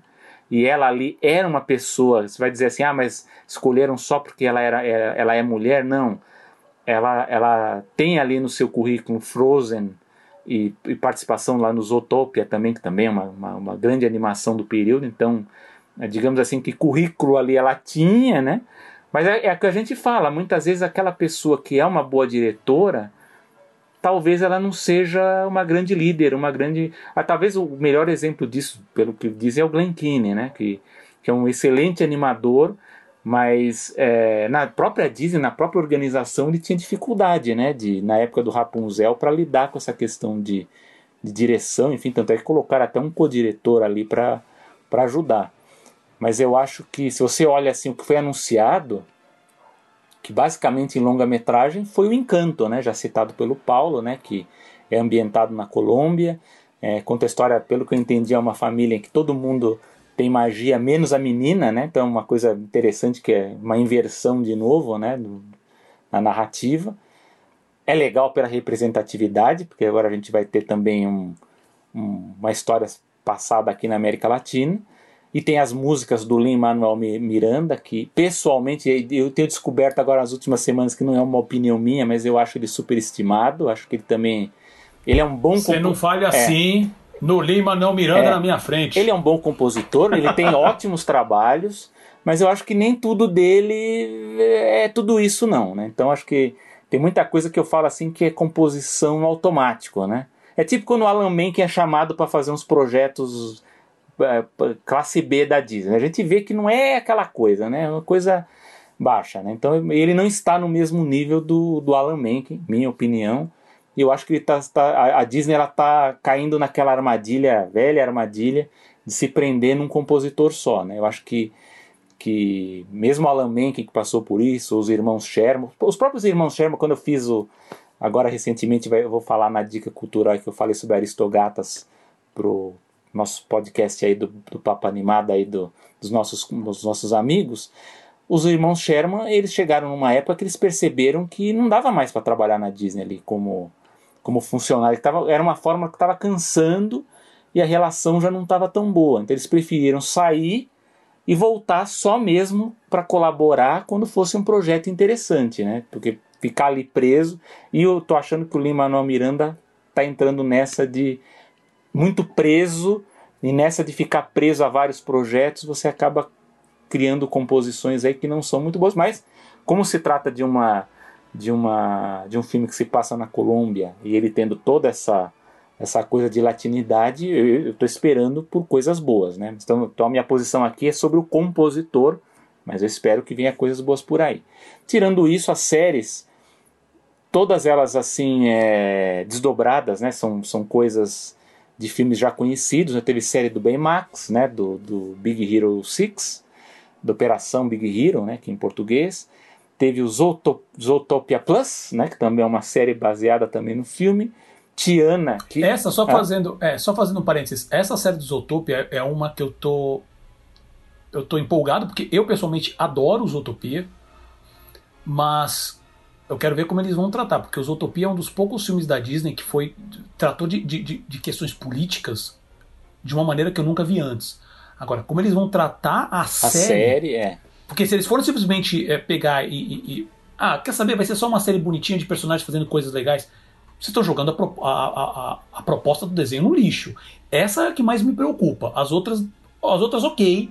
Eu sei que eles fazem umas, um, coisas boas. Eu, eu, escuto muita coisa boa sobre a série da, da Rapunzel, que já tem, né? Do, do Tangled, que é super, é legal. que é super boa. Eu já, vi, eu já vi algumas cenas, inclusive a animação é muito boa.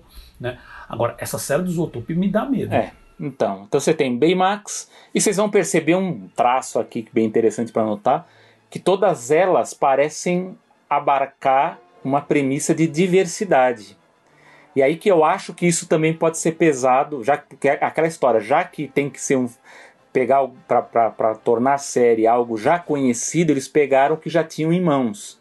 Então a gente vê que Baymax é da Operação Big Hero, Zootopia, que também tem uma premissa diferente ali, no caso com os, com os bichos. Aí você tem Tiana, né, que é da Princesa e o Sapo, Moana, The Series, que também é um outro filme, e o que a gente comentou agora uns minutos atrás, o Iwajo, né, que é a colaboração com a empresa pan-africana de entretenimento em quadrinhos, a Kugali, que vai ser, digamos assim, o representante africano dessas séries que estão em produção. Né?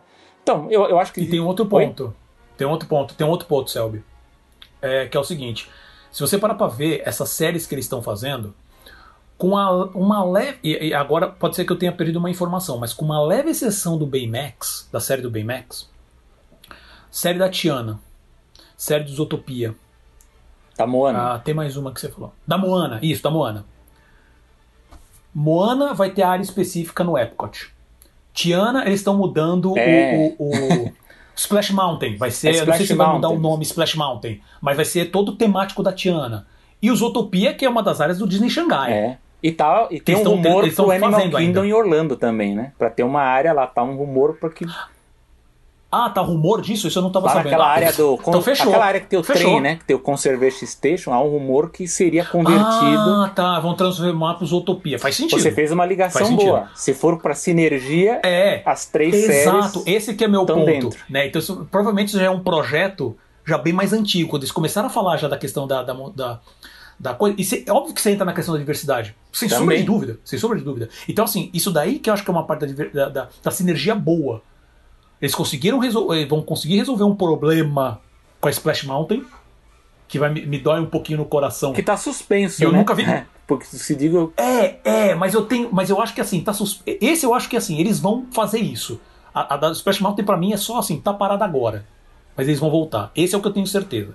O Tron, vão, a Montanha Russa do Tron vão ter que terminar, não tem jeito. Né? É, mas voltando nesse ponto, os Utopia, pensando que é na área do, da Disney Xangai, que lá os Utopia fez um puta de um sucesso. Né? Você tem a questão da Tiana com o Splash Mountain. Você tem a questão da Moana com o Epcot. Tá tudo, tá tudo junto. Né? Bom, e agora passando para Pixar, para concluir aqui a nossa rodada. Eu não escondo de, nin de ninguém que eu gosto muito do Pete Doctor, né, que é o chefe da, da Pixar. Eu acho que ele deveria ser o, o chefe criativo dos dois estúdios. Eu tiraria a Jennifer Somos Lee dois. e deixaria. Ela poderia é, eu não sei ficar se eu tiraria. como uma se tiraria, mas deixa ela lá se, é, é, for necessário, porque é. até ele não pode cuidar de tudo. É, a divisão ela claro, ocorre claro, por causa claro. disso, né? Mas o Pete Doctor para mim ele é um cara sensacional Não só pelas produções dele, mas é porque eu sei que ele é um cara que estuda as produções, ele estuda a história. Eu diria que ele é um acadêmico sem selo, né? Porque eu sei que ele corre atrás de informações. Ele estava, inclusive, um tempo atrás, acho que até não sei se eu já comentei aqui, mas ele, ele viajou, inclusive, para ir lá no, no. Não sei se é no Kansas ou no Arkansas, que é o, que é o acervo onde mora o Michael Berrier, né? Que é um um historiador ah, conhecido de sim. animação, e ele tem muitas entrevistas com diretores antigos da Disney, inclusive com argumentistas, com o Bill Pitt, enfim, com vários vários profissionais antigos, e ele foi lá caçar para saber o que, que esses caras conversavam, quais ideias que eles tinham, como eles lidavam com as dificuldades, né? Então, inclusive parece que ele até estava trabalhando num projeto de livro sobre esses, esses diretores, esses argumentistas antigos. Então, Espero que sim. Eu sei, então, eu sei que ele é uma pessoa que curte muito história da Disney.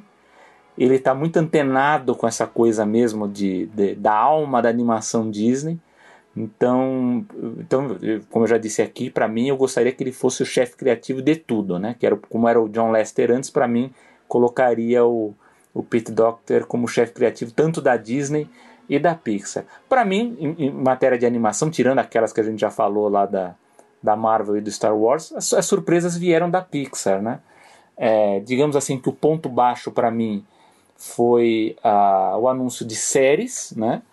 Que também é uma coisa de, de explorar o carros, né? Que talvez seja a franquia mais lucrativa da Pixar, né? Então eles anunciaram que vai ter uma. Ele é Oi? É, ele é um o lance do Carros é que ele é um sucesso gigantesco de licenciamento, é, então, cara. Por isso que eles não conseguem abrir mão do Carros. Então, então a, esse que é o lance. Vai ter uma série do Carros. Eu vi que vai ter o Doug Days, né, que é do cachorrinho do Up, né? Isso daí para mim já me, vence, me vendeu, tô dentro, que Up é um dos meus desenhos favoritos, se não o. Né? Se, se bem que tem divertidamente, tá vindo o Soul agora, é, que eu sei que vai ser então, uma desgraça. Todos eles, detalhe, todos esses do Pit Doctor. Do Pit Doctor. Tá? Vai ter duas séries ali também daquelas mais entretenimento, que é o Pixar Popcorn, né? Que também de, de também tem aquelas séries de é, como é que fala? Aquelas séries é, exploratórias deles também que eles estão também colocando no Disney Plus. O Inside Pixar também que é bem legal, conhecer um pouquinho dos bastidores. Vai ter o Soul, né? Que vai estrear no Natal, no novo longa-metragem. O curta-metragem O Burrow, que também estreia junto com o o Soul. Uh, e também vai ter uma, uma série de animação chamada Win or Lose, né, que vai estrear, uh, pelo que eu vi, até eu, eu fui checar no, no, no, no, no release, né, que no release está dizendo que é segundo semestre é, de 2023, né, então eles já estão anunciando coisas que vão ser bem mais para frente, né.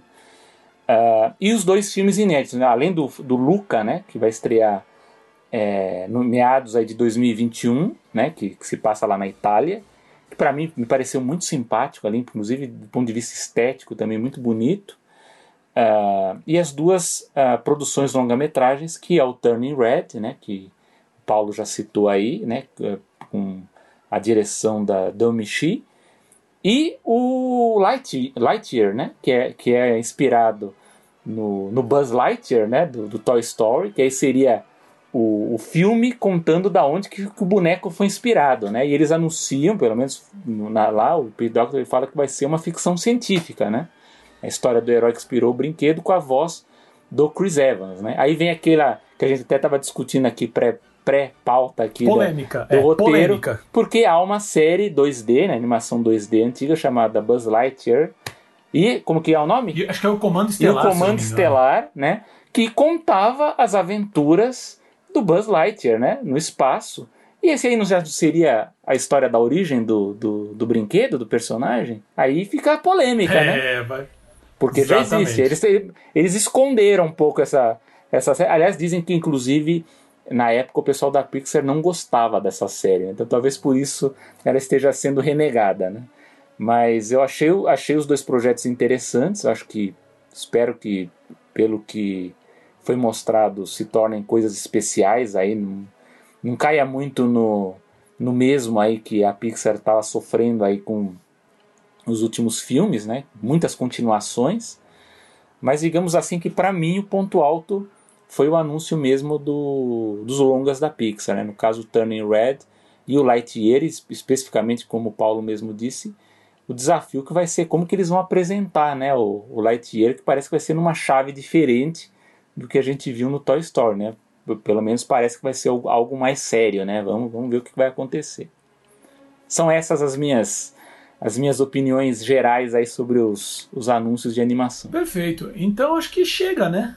Porque, cara, a gente achou que ah, vai ser um extra só sobre isso vai ser curtinho. Já tá chegando o quê? 10 horas já de Eu já falei com o Paulo aqui que a gente não devia ter edição extra. É edição normal. Põe o um número, que é, é tudo longo. É verdade. Essa é mais é longa não, do que as últimas.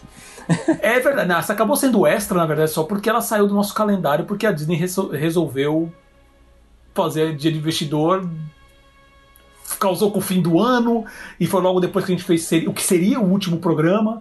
E aí embolou tudo, mas tudo bem. Mas acho que foi bom, acho que a gente falou realmente, a gente conseguiu é, englobar os pontos principais mesmo, inclusive da questão de negócio, que é sempre mais importante. E ainda teve o nosso momento fã aqui no final, que é sempre bom.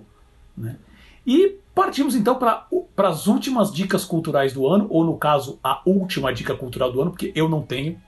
Dessa Paulo, vez eu não você tenho, não tem dica cultural? Tem. Você não tem você podia falar que vai, Cara, rever, vai, vai rever Transformers. Você podia falar alguma coisa assim. vou não, mas vou não, vou não. Na verdade, assim, eu vou ver, vou rever o filme de 86. Ah, bom. O animado de 86. Então tá bom. Se, se alguém conseguir achar onde tem o animado de 86, por favor, faz porque eu tenho minhas vias. Nossa. Então assistam, porque aquele filme continua maravilhoso, não me importa. Você sabe que o filme, o filme mais novo, o primeiro, né? Foi, foi um dos poucos filmes que eu assisti querendo as minhas duas horas de vida de volta, viu? Infelizmente. O que? O, Transformer, o, o, o, do, o do Michael Bay? O, é, é. eu assisti. Pra... Não, e detalhe, e detalhe. O primeiro, você tá falando do primeiro do Michael Bay? Não gostei Cara, do... o primeiro, o primeiro é uma. É, eu, eu, eu daria uma nota tipo. 6,5. Não gostei. O primeiro, o resto, o resto é tudo na base do negativo. Não, os outros eu não vi. Eu tudo só vi o primeiro. Negativo. Puta, então, se o primeiro você achou péssimo, não veja os outros. Não, não veja os outros, que, que, você vai ficar com raiva de você mesmo, da humanidade como um todo. Eu posso te garantir isso, Selby. É. Posso te garantir isso. Tá Principalmente o segundo, o segundo e o quarto. Tá Mas assim, eu não vi o quinto até hoje, nem quero. Porque deu, minha vai conta no, deu. Vai no de 86 entendeu? que é. é. mais garantido. Vai lá no Isso, antigo. só vê aquilo. Só vê aquilo e tá ótimo. E se você quiser ver alguma coisa boa, veja Beast Wars. Tá bom. É, é isso. Bom, é isso. a minha dica... É, trans, aquele Transformers, Transformers Animated. Ah, que sim. é em 2D. Ela também é divertida, ela é divertida. Tirando isso, meio que, meio que abre mão. Tá vendo? Já deu a dica cultural aqui. Agora. É, meio sem querer. A minha dica cultural vai ser sobre um livro que eu acho que seria legal a gente trabalhar em um programa em 2021.